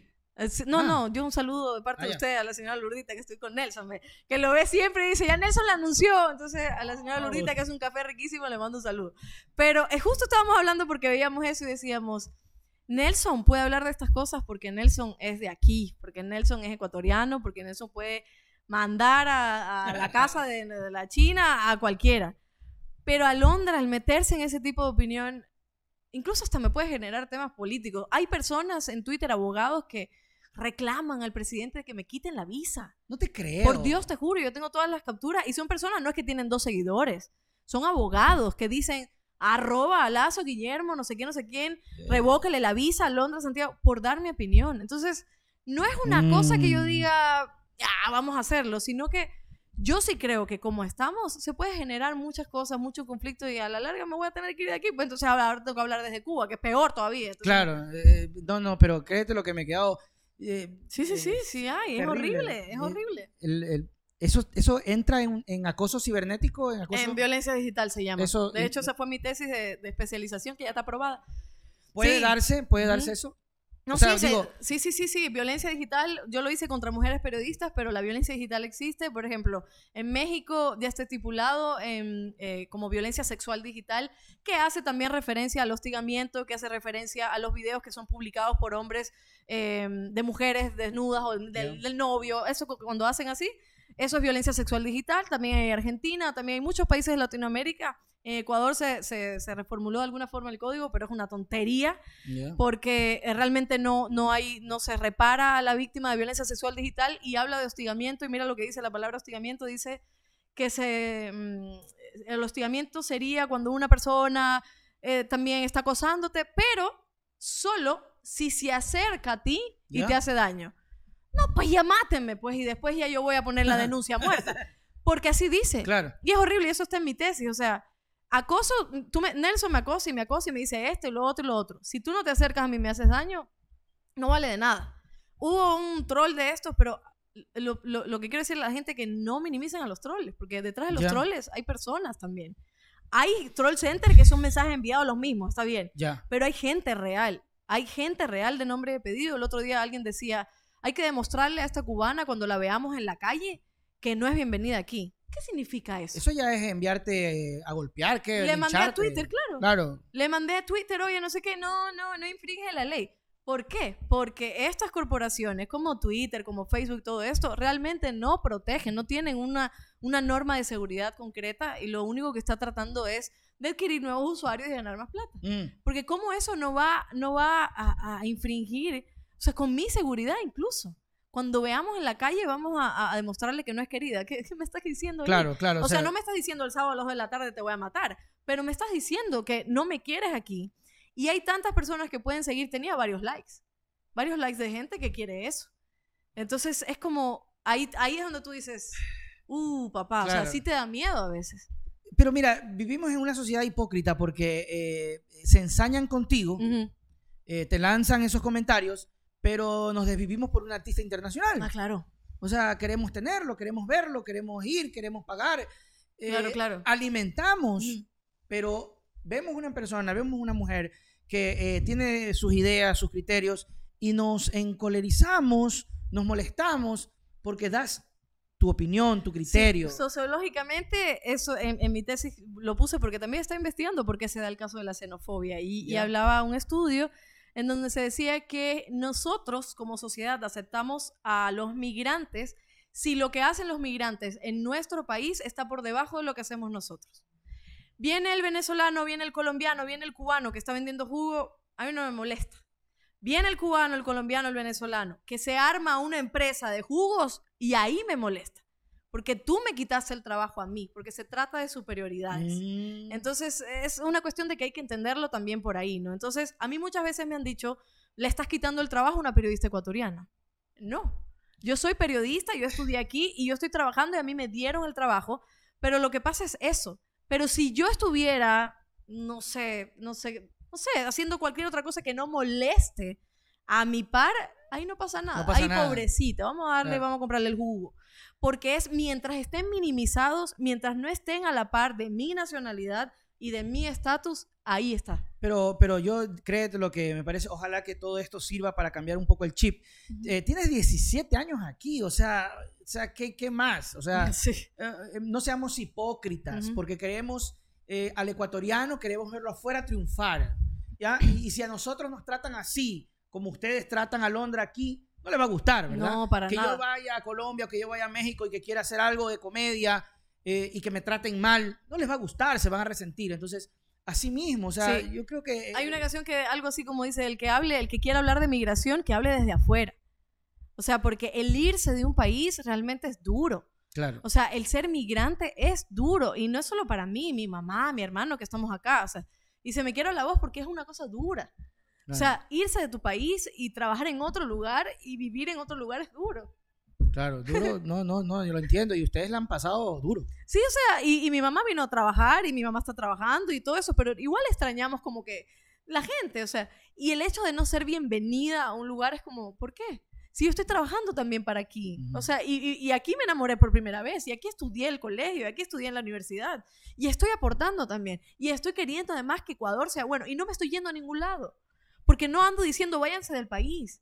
O sea, yo soy de las que cree, sí, bueno, quédense y vamos a Tú luchar. quieres Ecuador. Sí, claro, pero lo que pasa es que yo también soy de un proceso en donde mi madre también tenía que irse a un lugar en donde no estaba bien, en donde es un lugar en donde te reprimen, un lugar donde realmente no hay libertades, donde no hay oportunidades y tiene que irse también de ahí.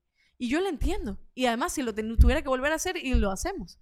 Pero lo que pasa es que cuando, cuando no se vive eso, y lo peor de todo es que hay tantos migrantes ecuatorianos en diferentes países pasándola tan mal, y tú que te quedas aquí estás quejándote de otro. no, Sí, loco, sí, si hay sí. compatriotas tuyos que están viviendo la misma xenofobia. ¿Y cuánto, cuánto vimos en- en- en- al, al principio con todo este proceso migratorio en España, en todos los países de Europa, en todos lados? El ecuatoriano tirado en el piso, golpeado, las mujeres golpeadas. O sea, ¿Y cómo, cómo tú crees que tú vas en serio a ponerte a quejarte de una migrante que también vino a casa? No, o sea, si vas a criticar, critica desde afuera y vamos a ver entonces cómo te va. Así es, yo creo que debemos, mis queridos amigos, totalmente tener eh, ese tipo de convicciones, de, de- de- de quitarnos ya ese, ese afán y, y- y ser, ser felices, Alondra, ser felices. Por Dios santo. Este, vivimos en una sociedad tan complicada, con tanta violencia, que amargarse es jodido. eh, Y hay gente que decide amargarse desde temprano. de- así es, ¿no? Lo que tú decías, ¿no? hola Ecuador, y, ah, de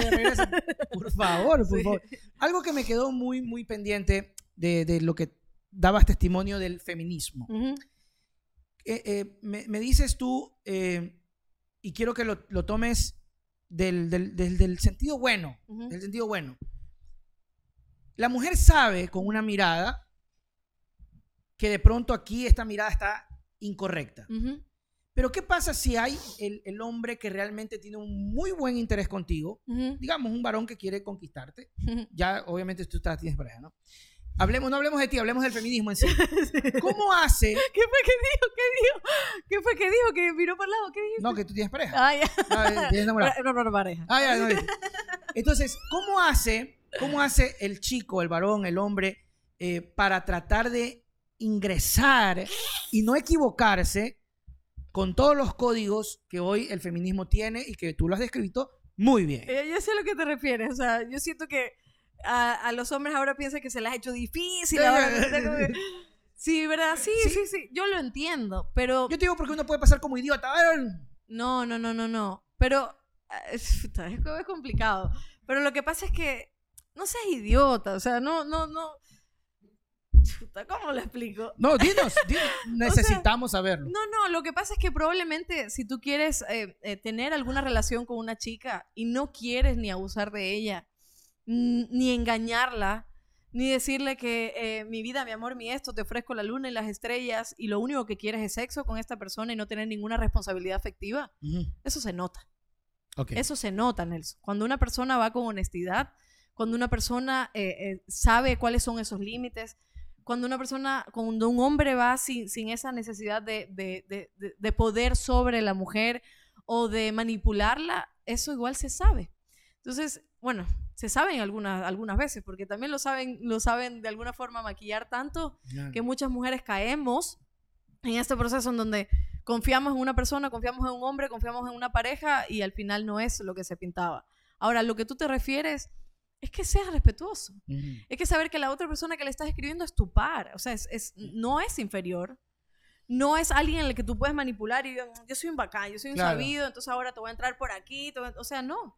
Entonces, eh, no se va a malinterpretar si tú no eres así. Y lo otro es que las mujeres también ya sabemos cómo decir, ¿sabes qué? No me interesas. No me interesas y punto.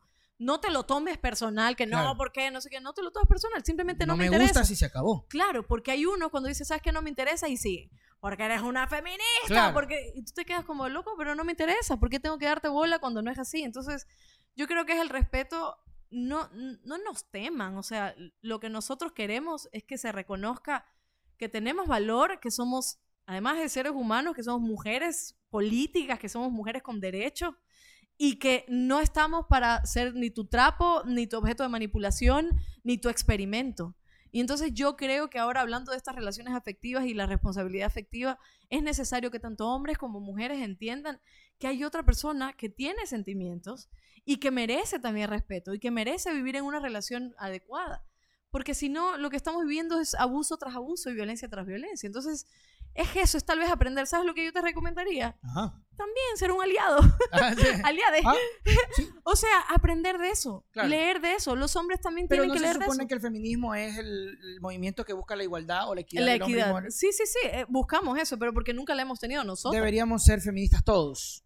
¿O no? Mm. Ah, ya, ya, ya, ya, ya. A ver, explícame eso, explícame eso. Porque yo una vez le dije a alguien, ¿podríamos nosotros también ser feministas? Y, "Ay, a ver, y- y- Sí, o sea. A Tú ver, no puedes ser feminista. No, a ver, hay una frase que dice que feministas nacemos todos, ¿no? Dejamos de serlo con el, con, con- con el tiempo, ¿no? Feministas nacemos todos, ¿por qué? Porque yo no creo que una persona que nazca y vaya creciendo piense que las mujeres merecen ser esclavas y que las mujeres, las mujeres merecen lo peor. Yo no creo eso. Ya. Pero con el tiempo las estructuras nos van enseñando eso, ¿verdad? Entonces, ahora, nosotras estamos luchando tanto para ganarnos el espacio que nos corresponde, para tener nuestros derechos, para tener esa equidad que ustedes tienen superior y nosotras tenemos totalmente inferior y a veces no tenemos ni siquiera eso, para que entonces el hombre se apodere también de nuestra lucha. Ahí voy a donde digo, no te metas porque tú tienes tus derechos, Nelson. O sea, una cosa es que tú digas, mira, voy a apoyar a mi esposa voy a apoyar a mi amiga en la manifestación y tú vas calladito.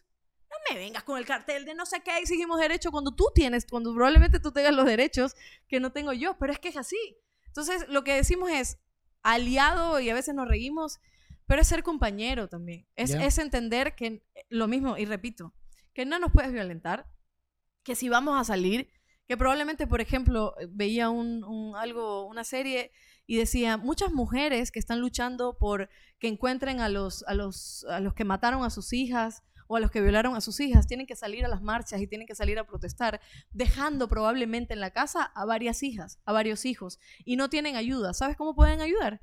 Ayudando también a esas mujeres a cuidar a esos niños que se quedan mientras estamos afuera. O sea, es eso, es, es saber que Aliado es que estás en una fiesta y ves que uno le metió una pastilla en la bebida y decirle a la chica, no, ahí no es.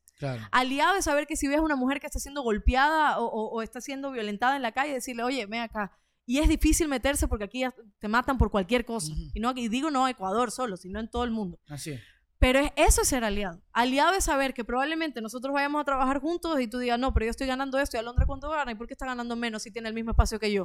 Sube el, el, sueldo. Eso es también ser parte de esto. No digo que no pueda ser feminista, por supuesto que puede ser, mm. solo que tienes que entender que es nuestra lucha, no es tuya, es nuestra. No, está bien, está bien, yo, yo checo, yo estoy, Mira que te lo dije bonito, ¿no? No, no, está bien, yo respeto y, de eso se trata, ¿no? Eh, el tema del, del, ganar igual es, eh, ¿tú has sentido que realmente la mujer no termina ganando lo mismo que el hombre? Por supuesto. O sea. En, el ámbito periodístico. no me ha pasado. O sea, cuando. ¿Y en el actoral? También. Por supuesto. O sea, yo he entrado a lugares de trabajo en donde le he preguntado a mi compañero, oye, ¿tú cuánto crees que pueda pedir? Y me dicen así, lo mínimo. Y yo, chuta, bueno. Y yo pido un poco más porque. Y me doy cuenta que él, por supuesto, ha cobrado más. Mm, mira, y eh, me ha pasado eso, por supuesto. Y además no es solo eso, sino que a veces cuando uno pide lo que merece, como que como te miran como, pero no, pues es una vez a la semana, y una vez a la semana y mi conocimiento y esto y lo otro. O sea, eh, ha pasado muchísimo y todavía sigue sucediendo. Preguntas del público por acá me decía, ¿aceptaría usted en algún momento alguna candidatura política? Mm, sí, en algún momento sí. O sea, ahora no, Em, ahora no, ahora no, tengo apenas 30 años, quiero seguir haciendo periodismo y sobre todo quiero buscar nuevas formas de hacerlo. Estoy colaborando, por ejemplo, con Indómita, que es un medio digital feminista en donde hacemos periodismo. Este, creo que el, nuevo proyecto va a ser muy bonito y si no es ese va a venir otro. Creo que con el tiempo podría incursionar en política por cosas que yo considero que quiero cambiar. Sería empezar desde lo chiquito, tal vez a lo más grande, pero pero yo no veo eso todavía. O sea, yo sé que podría ser, pero no, no lo veo porque no sé quién podría venir y decirme, yo confío en esta persona y vamos.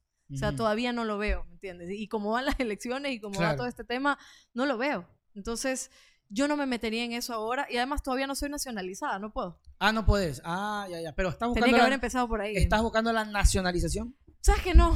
Es que hay mucho papeleo, es que me da pereza. Hay mucho papeleo y no sé qué, que ve, que la partida de nacimiento. Mi mamá y mi hermano son nacionalizados, ¿ya? ¿ya? Tienen su pasaporte y todo, pero yo soy la única que se ha quedado. Pero ya, ya, ya voy a hacer. Es que, ¿sabes qué? Prefiero dedicarme al fútbol y que me den la nacionalidad sino más, porque qué pereza hacer Claro, claro. Eh, eh, eh, y si de pronto hay una llamada, compañerita, ¿no? ¿Para qué? Para alguna candidatura, el proyecto, compañerita. No, ahora no, ahora no. No necesariamente una candidatura, sino el proyecto y todo, porque de todas maneras... No, yo creo que podría incluso apoyar al proyecto que sea y, que considere que sea bueno desde, desde mi labor. Claro. O sea, yo creo que podría empezar desde ahí. Si yo me dedico a política ahora, yo siento que pierdo mucho en mi, en mi trabajo periodístico. O sea, siento que me van a seguir catalogando. Salir de ahí va a ser más difícil, ¿no? Y dedicarme a política lo considero muy cansado, sobre todo para las mujeres en el país. Eh, es muy agotador y no porque tenga que levantarme y, acudir a varios lugares, sino que lograr que se generen políticas públicas, lograr que se generen eh, y que se cambien dentro de las instituciones las cosas, es muy complicado. O sea, siento que hay mucha traba y como que te jalan y te jalan para atrás y ahí es complicado. Siento que todavía no tengo tal vez, no sé si llamarle fuerza, pero dejémoslo ahí, como que Claro. la fuerza para decir, vamos con todo. Pero podría pasar. No, sí, O podría sea, la- pasar. eh, estás abierta sí, sí, a la- sí. a- a Cuando la yo me nacionalice, ahí cuidado. Ahí sí, ahí con ganas. Ahora sí voy a empezar a Ahora hacer opinión. Yo creería que deberías hacer un par de opiniones. Vamos a ver, vamos a ver. Claro, eso te va a dar mucha más eh, viralidad. ¿Qué piensas de la pauta? La, pues, necesaria, sí es, pero, pero hay pautas y pautas. Claro. Por ejemplo, ¿tu proyecto aceptaría pautas políticas? Justo hablábamos eso el otro día, ayer mismo, y yo decía que no, al principio no. ¿Por qué no? No quiero, porque yo siento que eh, es saber que de alguna forma va a llegar ese, ese pedido en algún momento, va a llegar eh, el, el momento en que yo quiera hablar y quejarme de algo, cualquier partido político o cualquier institución política que me quiera financiar. Y me da miedo que me corten mis alas y mi libertad. Entonces, como que me da miedo eso. Claro. Y yo creo, Pero- al principio no, ojo, pero podría aceptarlo porque sí, sí, es que la pauta debería ser eso, o sea, la pauta debería ser, vamos a apoyar ese proyecto que es bueno, pero no me estés solicitando también que esté hablando a tu favor y Claro. todo. Pero eso es una utopía, pues. Claro, y ahí viene el tema de la sustentabilidad. ¿Cómo piensas sustentar el proyecto? No sé. Ah, puede ser, producción. puede, podría, podría ser, a ver, podría ser como el tema que hacemos, que es pedir colaboración a la gente. Podría ser, podría ser. ¿Qué Eso que- podríamos pedir colaboración. O sea, yo estoy segura, o, o además, no hablemos de instituciones políticas que apoyen, Empresa sino privada. empresa privada. Pero la empresa privada no, bueno, No, no, no afloja, no, no, afloja mucho. Y irónicamente está ligada también a la, a la política, sí, es porque eh, si la empresa, digamos, tal empresa está ligada a tal personaje y, y tu corte comunicacional es socialista, no te dan. Sí, exacto. Pero si eres un corte comunicacional de derecha, tenga. Pero entonces mejor quedarse sin, si es así, mejor, mejor quedarse sin pauta y decirle al, al pana, oye, colabora, es difícil, sobre todo para los medios digitales, Claro. y por eso siento que tienen un valor aquellos que todavía persisten, a to- aquellos que todavía, con todos los, los recursos que tengan, eh, eh, siguen peleando, porque la digitalidad ahora es, es necesaria para poder entender qué pasa más allá de lo tradicional y de toda esta agenda setting. Pero yo creo que es eso, es solicitar, es, es ir viendo por, por dónde ir. Lo que yo no quiero es que mi programa o mis futuros programas o, o los programas de los demás pierda identidad por la pauta. Mm. Y que digan eso. Porque hablamos de pauta y pensamos en, en algo en específico. Sabemos de qué estábamos hablando Sí, sí. y cuando tú hablas de eso, cuando te hablan de pauta ya tú sabes que es real, estás- están haciendo periodismo, están haciendo publicidad, están haciendo propaganda. Entonces ahí, eso tengo miedo de perder Claro. mi identidad por ceder ante la pauta. Pero que puede pasar. Claro. Ojo, y además tiene que pasar porque si no, no vamos a sustentar esto. Claro, y ahí voy al, al punto, ahí voy al punto. ¿Cómo pagamos? ¿Cómo sustentamos? ¿Cómo generamos empleo? Si de pronto empezamos un proyecto y, y no hay cómo, cómo costearlo. O sea, ese es el punto. Y sí, tienes razón, pero eh, por otro lado están eh, los panitas eh, teniendo su ingreso, pero generando empleo. Y ahí es como Claro. que dice, pero yo genero empleo, ¿tú qué estás Sí. haciendo? Pero está la pauta y, y- y no pasa nada. Y a veces es irónico, ¿no? Pero las reproducciones o la llegada no, no representa. No representa. No representa, pero tiene su mamá Sí. sí, sí, sí. hartísimo, Así hartísimo, que uno, uno se sorprende y, y a veces también lo termina bajoneando, ¿no? Y te termina uno quebrándose y decir, chutica, ¿será que definitivamente el camino es ese, ¿no? Sí. Pedir... No, yo te entiendo y además eh, te noto súper sincero y yo creo que es un tema de que todas estas personas que trabajamos en el periodismo y que queremos hacer un programa honesto, eh, nos pasa. Como que llega un momento en donde te bajoneas y dices, chuta, pero ¿y cuál es el mi ingreso? También me tengo que vivir, Tengo que- pues. no, por supuesto. O sea, y además yo veo que tú haces no sé cuántos miles de programas al día. Es que tengo que tú- hacer, es, mira, es que no tengo auspiciantes. Claro. Y tengo, y tengo que, mi- mis ingresos eh, son de la reproducción de YouTube. claro. Y de la pauta que le pone la marca directo a YouTube. claro. Ya. Y de los, y de los superchats y la gente que está en el botón gracias, por favor, apóyennos el botón gracias. Y 2, 3, 4, 5 dólares, yo no me molesto, 50 también. No te es. enriqueces ni te empobreces. Vendo tazas, Claro. vendo camisetas. Aquí está. Hago, ahora estoy haciendo shows de stand-up. Ya. Tengo que hacer miles de cosas pues, para hacer un sueldo. Claro. Y, y a veces sí te bajonea, porque Sí. pues, Sí, cualquier cosa. la semana se ríe, además, está borracho. Y renta la plata ahí. Así es. Y, es- y a veces sí te bajoneas. Ya, yo lo único que te puedo decir que puede sonar muy, muy, muy romántico y todo. O sea, es que aunque te bajones, levántate el otro día, Nelson, y sigue haciéndolo. Porque es sabes que que, hay un montón de gente y, y- y cuando, cuando tú me escribiste, yo empecé como también, y a ver, y yo veía a la señora Lurdita, que se queda ahí y, y ve todos los programas. O sea, yo me quedé el otro día y miraba, y yo decía, qué chévere, o sea, porque hay gente que está pendiente, hay gente que Sí. se levanta y dice, déjame poner a Nelson o déjame Sí. poner YouTube. Y yo te digo una cosa, a mí, a mí, yo no consumo tanto YouTube, pero consumo igual los podcasts y todo esto. Y hay programas en donde, al- si cuando salen, tú dices, ya salió mi programa. Y tú, a veces, con todos los problemas que tú tienes en el día, saber que hay una persona que se levantó también a comunicarte algo, o a hacerte reír, o a pensar incluso como tú, o a decir las cosas que tú no puedes decir por X circunstancia, eso da valor Sí, sí, ya sí, va a llegar. Y si tienes que buscar pauta, búscala, no pierdas tu esencia. Y si tienes que hacer 3000 stand-up y ponerte a cantar de cabeza, hay que Eso hacerlo. estamos haciendo. pero hay que seguir, porque si no, si no, ahora estamos en un proceso en donde, evidentemente, por las posturas o por lo que se crea de nosotros, no vamos a tener suficiente ayuda. Sí, Pero- definitivamente pero- que sí. Pero igual la, la vida... Y si da la vuelta, ya, y si da la vuelta, eh, yo me pongo a pensar, y si, me da- y si da la vuelta y llega a ese punto y, y- y llegan al poder, eh, yo a veces digo, la gente eh, me sigue porque hablamos de este gobierno, pero yo le digo, pero si ganaba Arauz y está el gobierno de la revolución y faltaba medicinas, yo iba a reclamar igualito. Pero es que eso es lo que hay y que tal hacer. vez ustedes se me iban a ir. Entonces hay como que la gente, oye, eh, la gente, sí, yo Sí, sí, digo, sí, sí, pero cuando estaba Correa Ajá. y yo criticaba, eh, porque todo gobierno tiene problemas, Sí, pues. bacán, tenía audiencia. Cuando ganó Lazo y empecé a criticar, oye, yo recibí mensajes que me hasta el día de hoy te sigo. ¿En serio? Sí, sí, hasta el día de hoy. Gente que iba a ver mis shows, me, me arrepiento de haber comprado, porque empecé a criticar a Lazo.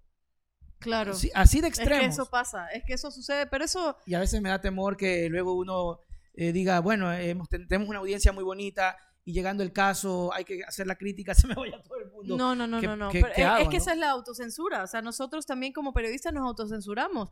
Cuando yo voy a dar una opinión también lo pienso tres veces y, y miro el tweet y le paso a una amiga, oye, ¿tú crees que está bien? No sé qué. Porque a mí también me da miedo eso. Ujú. O sea, a mí también me da mucho temor eso.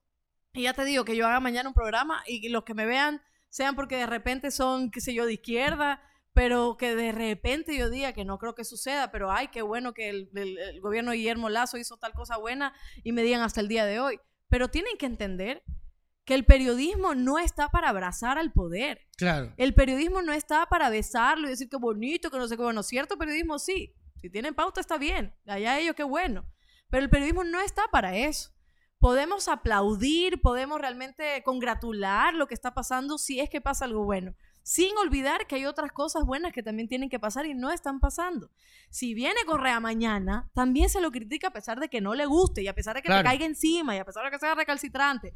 Pero si bien, si igual se sigue el lazo, se hace lo mismo. Porque ese- si nosotros como periodistas no tenemos voz, si nosotros como periodistas estamos pendientes también de eso, que no, no me sigas pues, Claro. no me sigas, vete a otro lado. Mentira, no te dejan seguir si te siguen viendo. Es siguen viéndote. Son los primeritos. De hecho, este podcast van a estar algunos ahí pegados. Ahí pegado. Se van a comer toda la hora y media, se la van a comer enterita. Alondra, ha sido un gusto de verdad No. tenerte. Creo que eh, aquí hay mucho talento, hay mucho, mucho talento. Yo te recuerdo desde Sueños de Juventud. Sí, sí, me acuerdo. Era, era un asunto muy high school musical, Ajá, si sí, no me yo equivoco. era la, la, la mala. La mala, sí. eras la mala, sí. Sí, sí, sí. Eh, hay mucho talento, hay mucha actuación, hay mucho carisma. Y yo creo que, eh, yo sé que dices que no eres tan católica, pero Diosito dice que si te dan dones, hay que Claro. entregarlos al mundo. Entonces, eso también me lo repito, ¿no? Porque lo que tú dices es cierto. A veces la gente dice, cuando no puedo hacer programa, Nelson, ¿cómo no, no saliste? No me entero. Dice, solo, a- solo a ti te creo. Yo, uy, Claro, claro. qué responsabilidad. No sea así. Me Claro. ponen mal cuando me dicen que solo a mí me Claro. creen. Le digo, por favor. Claro. Y, y yo creo que tienes mucho, mucho camino por recorrer eh, con tu carácter, con tu forma de ser. Sé que no vas a cambiar No. porque está, estás bien y Mm. pues eh, que sirva de ejemplo, ¿no? Que sirva de Oh. ejemplo a las chicas, niñas, jóvenes que no tienen por qué sucumbir ante un poder que No. creen que se siente superior porque determinan si pueden o no acceder a algún puesto, trabajo, ingreso, acomode. Son eh, cosas que no pueden permitir. Así es, no, y, y que no es que no puedan ellas permitir, o sea, es, es cuestión de saber que de alguna forma se va a sentir como que el mundo está cayendo encima, pero siempre nos vamos a tener. Y cuando digo nos vamos a tener, nos tenemos a nosotras, tenemos a ese grupo de amigas. Y sabes que si se cierra una puerta, se van a abrir mil. Yo siempre pienso, no es que sea, no, no soy muy católica, pero no practico igual la religión, pero yo sí creo que ahí arriba Ah, hay un está Dios. bien. No, yo sí le rezo a mi virgencita y Ah, todo ya, ya, eso. no, No, que- como es que me- no, no, no, sí, yo sí le rezo a mi virgencita, pero yo sí creo, eh, y siempre, siempre mi mamá me dice eso, las cosas pasan por algo. Y lo que yo tengo que hacer es saltar. Saltar que ya va a aparecer el piso, ahí siempre va a estar. Entonces, eh, yo lo que considero es que a todas las niñas, a todas las mujeres, eh, si están en un trabajo, si empiezan a hacer un trabajo, si empiezan a hablar y sienten que están siendo eh, víctimas de una violencia, víctimas de abuso, en cualquier situación que estén dentro de la casa, afuera, en la calle, donde sea, tienen ustedes el derecho a hablar.